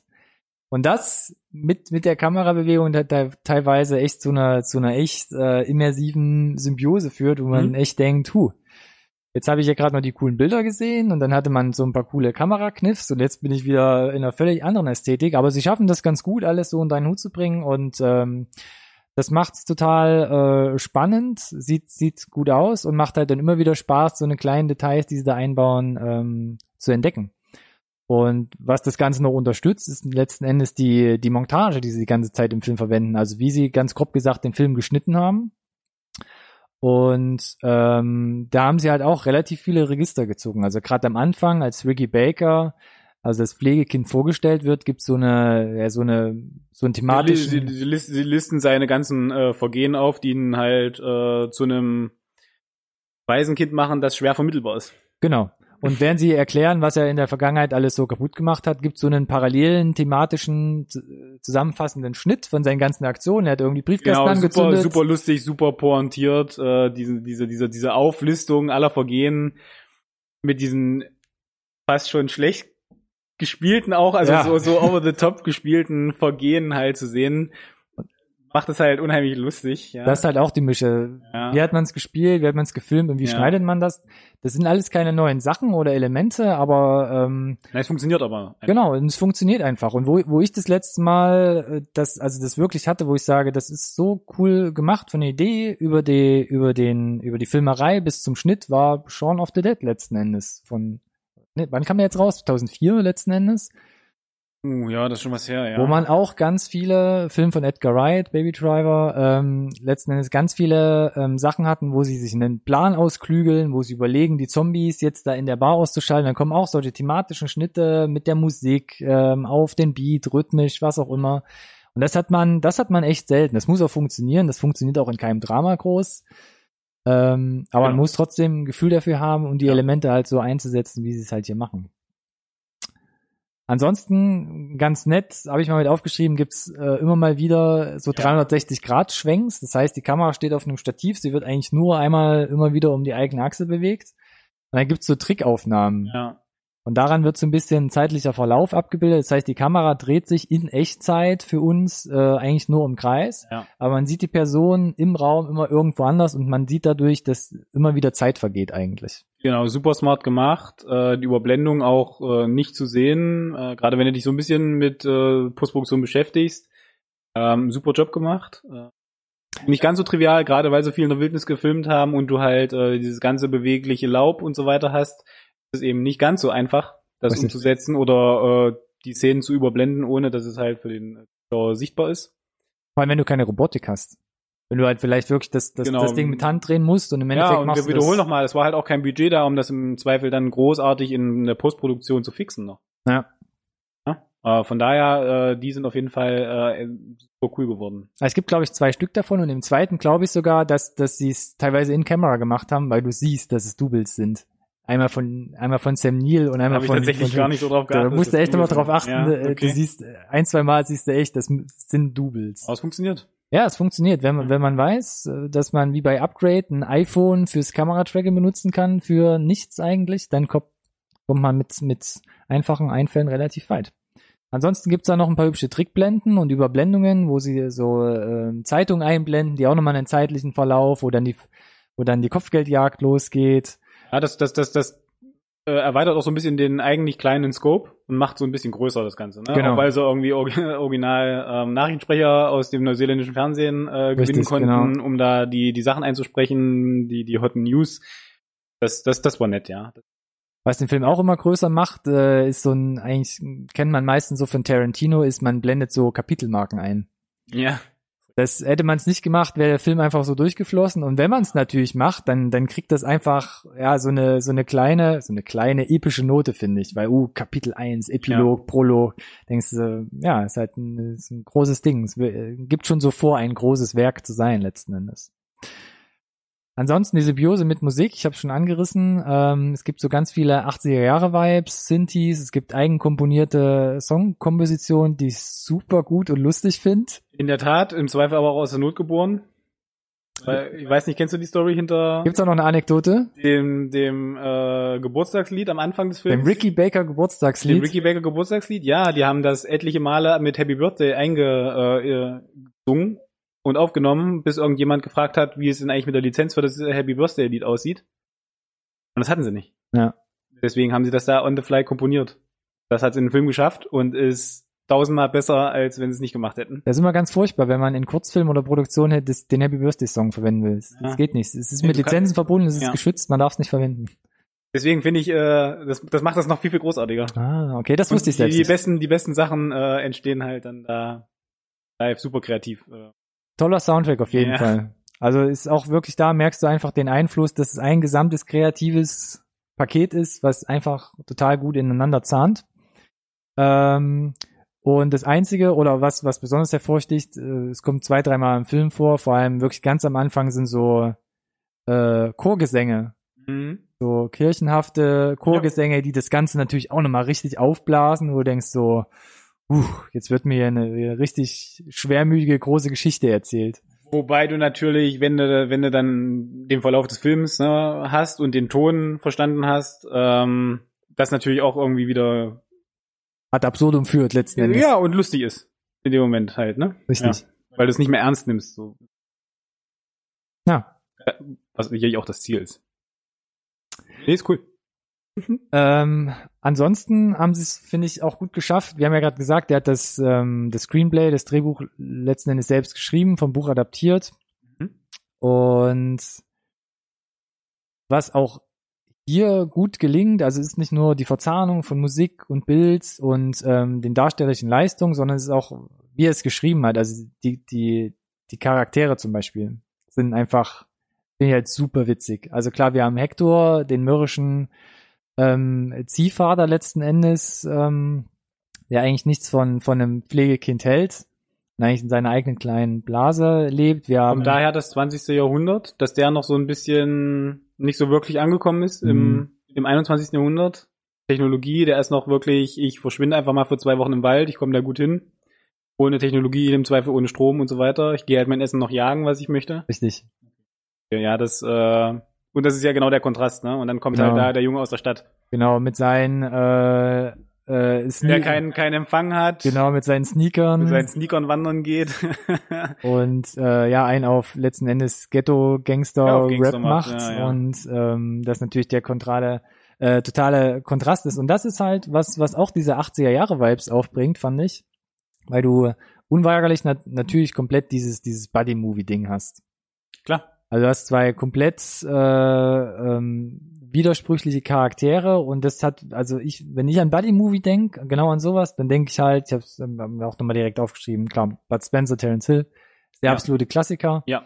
Aber ich muss dann auch sowas andenken, äh, so, an so Kollegen wie Mel Gibson und Danny Glover in, in Lethal Weapon. Ja, weil es ja auch so ein bisschen seichter war, ein bisschen lustig, genau. nicht ganz ernst nimmt man muss ja halt äh, äh, auseinandersetzen mit sich selbst. Gerade ähm, äh, ein richtiger, ein richtiger Haken. Am Ende des Films finde ich so wird zu Thelma und Louise geschlagen ja. mit Susan Sarandon und Gina Davis von äh, wann war es 91. ähm, drängt sich unweigerlich die Verknüpfung damit auf. Kein Zufall. Und ähm, diese dieser Kontrast zwischen zwischen ja Mann und, und Jungschauspieler habe ich das letzte Mal, glaube ich, so in, Perfe in, in Perfect World gesehen. Oder das, da ist zumindest aufgefallen. Kevin Costner. Ja, ist aufgefallen. Ich muss jetzt, ich musste jetzt noch spontan an äh, Road to Road to Perdition, Perdition denken. Ah, stimmt, ja, das Hanks, ist zum Beispiel ja. auch sowas, ja. Spielberg. Äh, Sam Mendes. Ja. Hm. Äh, aber wie Perfect World auch eher mit ähm, ernsterer Thematik hm. und gar nicht mal lustig. Aber auch ganz toll. Genau, das sind so Filme, die drängen sich halt unweigerlich auf und dann hast du halt, hast meistens in den Buddy-Movies ja so eine, so eine Road-Movie, Sache mit drin und die passt halt hier auch perfekt rein. Und das macht's für mich so unglaublich sympathisch und locker und kriegt auch so ein bisschen den Retro-Vibe. Bei Road Movie, klar, wenn man hier, was weiß ich, bis Easy Rider denkt oder sowas, da sind halt ganz klar Sachen 70er, 80er bis in die 90er Jahre rein. Das sind halt, das waren, glaube ich, war, war, glaube ich, die Hochkonjunktur von solchen Dingern und mhm. das drängt sich halt unweigerlich auf und funktioniert halt auch hier super. Meine Meinung. ähm, Ansonsten geht's auch nahtlos mit der Story an sich weiter, wie ich finde, weil ähm, auch hier der Spagat gelingt zwischen, wir erzählen eine Geschichte, die sich behandelt mit, mit Trauer und Verlust. Also es gibt halt, ja, es gibt wichtige Menschen im Leben, die, die sterben letzten Endes trotzdem in, in der Geschichte oder ähm, umkommen. Es geht äh, natürlich trotzdem um Freiheit und Unabhängigkeit. Ähm, letzten Endes trotzdem um Freundschaft und Verbundenheit. Ähm, und darum einfach seinen Platz so in der Welt zu finden. Und ähm, genau, das kennt man schon von anderen Filmen, wie sie es versuchen vielleicht hinzukriegen, aber hier hat man dieses Komplettpaket, ne, noch aus, aus Musik und wilden Charakteren. Es gibt ja auch irgendwann noch, wie heißt der, Psycho Sam, den sie im Wald begegnen zum Beispiel. Oh man. Auch eine total skurrile Rolle, aber schon, der, schon ein bisschen. Busch. Der Buschmann, genau. Oder der Busch, genau. Äh, auch ein bisschen drüber, aber es ist halt, es wird nie zu zu ernst oder zu klamaukig, sondern es ähm, trifft eigentlich immer einen ganz guten Mittelweg. Ja.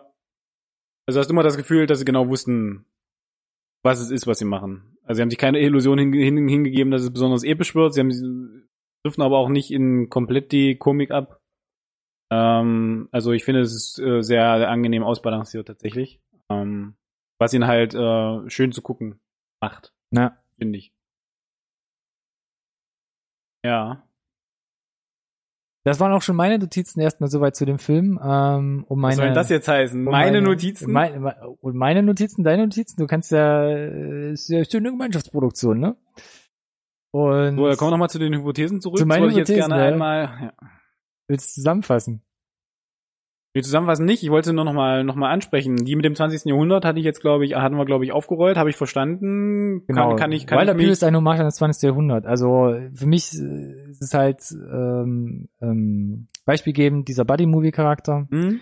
bin ich klar mit den 80er, 90er Jahren und dieses ganze Abenteuerfilm-Dingens, auch Mhm. Spielberg hat es gerade eben schon mal gesagt, ne, werden direkt diese Vibes assoziiert, also ähm, und da auch mit dem 80er Jahre Soundtrack, da ist, glaube ich, einfach eine riesige Verbindung, auch weil es genau, glaube ich, sein Jahrgang so ist, wo er aufgewachsen ist. Und das lässt sich eigentlich fast schon nicht abstreiten. Und da kommt er jetzt. Ja. Nö. Ich habe, ich habe ja auch äh, zugestimmt. Ja, äh, ja du kannst ja auch gern äh, noch was anderes sagen. Einzigartiger Autorenfilm. Genau, Wilder People ist für mich ein einzigartiger Autorenfilm. Jetzt sein Kniefall vor Taika Waititi in Ähm, seiner Vision.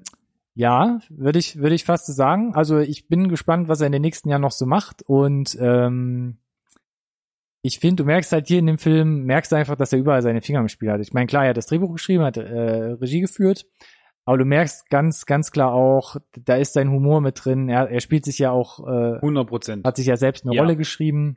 Wenn du Wilder People gesehen hast und What We Do in the Shadows sind, Genau. äh, ist der Ton und die Art des Humors, ähm, kommst du nicht umhin, die Parallelen zu sehen. Also er drückt halt extrem seinen ähm, seinen Stempel dem Film auf. Das ist halt sowas, was halt heutzutage wenige schaffen, schaffen dürfen, schaffen können. Wes Anderson hat man gerade erwähnt, ist halt so, also so ein Filmemacher, der, der einer einer der Filmemacher würde ich fast sagen, der das bis jetzt wirklich auf die Spitze fast getrieben hat Und damit wegkommt, meinst du im Mainstream und, und noch? damit wegkommt im Mhm. Mainstream noch. Ansonsten hat man es, glaube ich, nicht so stark. Und ich bin bei äh, bei Titi gespannt, weil Thor Ragnarok war unglaublicher Vibe auch da drinne und es gibt viele Parallelen auch zu Wilder People. Ja. Aber du merkst halt trotzdem diese Omnipräsenz, Marvel, Thor, die ganzen Charaktere, das, das nimmt ihm natürlich so ein bisschen. Das, das, das muss ja auch sein. Und wir hatten ja Luft. auch das Thema ausgiebig, dass es halt eben äh, Regisseure oder Künstler gibt, die halt eben mit diesen Restriktionen von, von Marvel-Disney halt nicht klarkommen. Ich bin der Meinung, heutzutage muss man sich auch als Regisseur keiner Illusion mehr hingeben. Also klar wirst du dann in irgendeiner Form äh, begrenzt. Wer glaubt, dass das nicht so ist, ist naiv, mittlerweile zumindest aus meiner Sicht. Da haben wir jetzt genug Erfahrungen gemacht. Bei Marvel, wo halt Leute getauscht wurden, bei Star Wars, letzten Endes alles, ne, unter der Fuchtel von Disney, wo die Leute getauscht wurden, hatten wir ausgiebig beleuchtet. Ähm, wenn du damit d'accord bist und sagst, äh, das, was sie mich machen lassen, ist cool und ich habe halt mal Bock, was Großes zu machen, äh, meinen Lebenslauf ein bisschen zu pimpen, ich, vielleicht steht er auch einfach auf den Scheiß. Glaube ich nämlich. Äh, auch ein kleiner Nerd. Ähm, er kommt damit gut klar. Cool. Und äh, wie du gesagt hast, bin ich halt jetzt gespannt tatsächlich, äh, aber weiter irgendwie hin und her wechselt zwischen Großproduktion und irgendwelchen kleinen Perlen oder ob er wieder mehr Kleinkram macht. Ähm, von daher, ja, also ich meine, klar, ist aber erstmal bei Star Wars, ne, zum Thema Kleinkram, haha. Ja gut, ist ja nur eine Folge. Genau, aber ja, was soll er Nein sagen, wenn er gerufen wird halt, ne? Ja. Also, äh, aber ja. Wurde ja sogar, wie man gemungelt hat, einen Film angeboten. Ja, also einen kompletten Star Wars Film zu drehen. Ich glaube, wir hatten das letztes, letztes Mal auch schon Wie gesagt, erwähnt. wenn du jemanden findest, der einen gewissen kreativen Output hat und da seinen eigenen Stempel aufdrücken kann, ohne dass er sich irgendwie auf den Schlips getreten fühlt, wenn er halt irgendwie von den Executives oben ein bisschen wieder an seine Grenzen äh, gewiesen wird, wenn du so jemanden findest, warum dann halt nicht irgendwie weiter einbinden, wenn du halt weißt, dass man mit dem arbeiten kann. Auch. Mhm. Ja? Ist jetzt für mich eine logische Konsequenz, dann da irgendwie dran zu bleiben. Warst. Und Der Volk gibt mir recht. Und deshalb gilt für mich Wilder People als bis jetzt stärkster Film von ihm.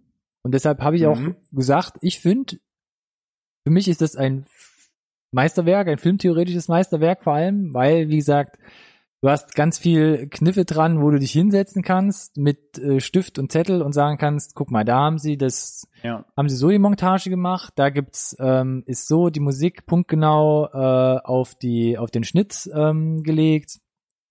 Da gibt's die Montageart, da gibt's so einen Trickshot, da wird so äh, mit der Zeit gespielt. Ähm, dann gibt's äh, auch mal so eine Traumsequenz, wo er plötzlich eine Frau sieht in Zeitlupe, dieses klassische, wo du sagst, ähm, da sind so viele Elemente drin, ähm, die alle innerhalb dieses Budgets halt reinge reingepasst, ähm, reingepasst wurden. Aber das für mich trotzdem total aufgeht und das ist äh, schon ähm, ja eine Meisterleistung, würde ich sagen. Also ich muss gestehen, ich müsste wahrscheinlich noch mal sehen. Also noch mal sehen, um da noch mal explizit drauf zu achten, weil wenn wir jetzt noch mal darüber so sprechen tatsächlich und man äh, sich auf der Zunge zergehen lässt, kann ich dir bei fast allem recht geben. Und trotzdem kriegt das halt hin, obwohl das alles drin ist, ne? wenn du jetzt hörst, Autorenfilm, Filmtheoretisches äh, theoretisches Meisterwerk, klingt das erstmal, boah, nach total schwerer Kost, aber das ist, ist er eben nicht. Er lässt sich halt trotzdem einfach gut weggucken, ja, mit einer Packung Popcorn oder so. Richtig, genau. Und ähm, offensichtlich kriegt er das ja dann für dich auf jeden Fall beides unter einen Hut. Das ist, glaube ich, einigermaßen selten.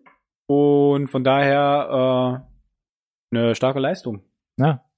Also man kann ja teilweise auch wirklich laut lachen, weil es halt wirklich Mhm. witzig ist und es ist ja eher eine humorvolle ähm, ja, Komödie letzten Endes, kann man sagen, hat immer mal so einen tragischen Unterton und holt ihn manchmal, holt einen manchmal wieder dann auch so auf den Boden der Tatsachen zurück. Es gibt ja auch so Schattenseiten im Leben. Gesagt, Trauer und Verlust. Aber er verliert, verliert nie seine Leichtigkeit. genau, aber das, und das ist schon eine große Kunst, finde ich. Ja, Und deshalb eine absolute Empfehlung. von uns beiden. Oh, Ja, doch. doch. Doch. Hat gesagt, es ist ein sehr, sehr guter Film. Für Leute, die immer noch unentschieden sind, gibt's auf jeden Fall den Link zum Trailer. Mhm. Und meine abschließende Frage an dich. Braucht's einen zweiten Teil? Brauchen wir davon einen zweiten Teil? ja, unbedingt. Noch lachen wir, ne? Bis Das stimmt allerdings. Wilder People 2 angekündigt wird. Auf der Jagd nach noch mehr Geld. ja. ähm, nee, also hier übrigt sich die Frage ja, weil, Nein, das war auch, ja, erwartet jetzt auch keine Antwort. weil wir haben ein Ende, das ist, ähm, klar kann man das, also klar kann man das, das Fass da weiter aufmachen, aber der Film setzt, setzt ganz klares Ende. Genau. Ähm, ob Happy End oder nicht, muss jeder selbst rausfinden. Ähm, genau, aber der Film steht für sich, ist ein rundes Paket, sollte Jawohl. man sich auf jeden Fall mal reinziehen, dauert auch nicht ganz so lang. Hm? Und ja, ist eine tolle Erfahrung. Sehr schön. Sehr schön. Dann würde ich jetzt abschließen. Dann schließ mal ab. Ich bin soweit äh, froh und äh, glücklich, äh, über diesen Film äh, erzählt zu haben. Ja, ich fand's schön, mit dir gesprochen zu haben drüber. Äh, weil ich wusste, dass du den echt wirklich richtig dolle gut findest. Man war gespannt, äh, was da so an äh, Argumenten kommt. Wenn ihr den Film schon gesehen habt oder euch jetzt entschieden habt, ihn zu sehen, dann gesehen habt und äh, mit uns irgendwie drüber sprechen wollt, ähm, hinterlasst gerne einen Kommentar. Ansonsten komme ich nochmal darauf zurück. Wenn es euch gefallen hat, dann ähm, gerne den Daumen hoch auf YouTube. Über Abonnenten freuen wir uns auch.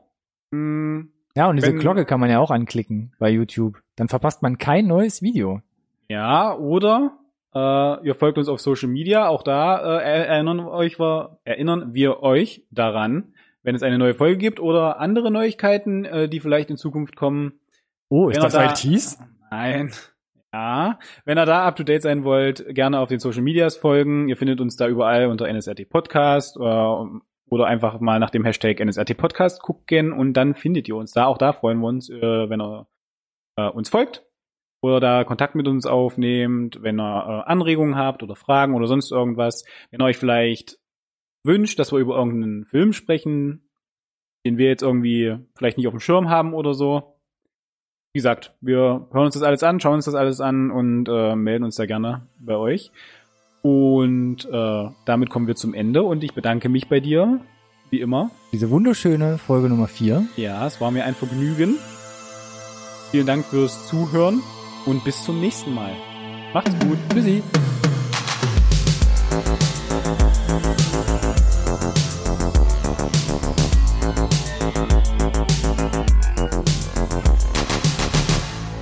This conversation can serve no purpose anymore.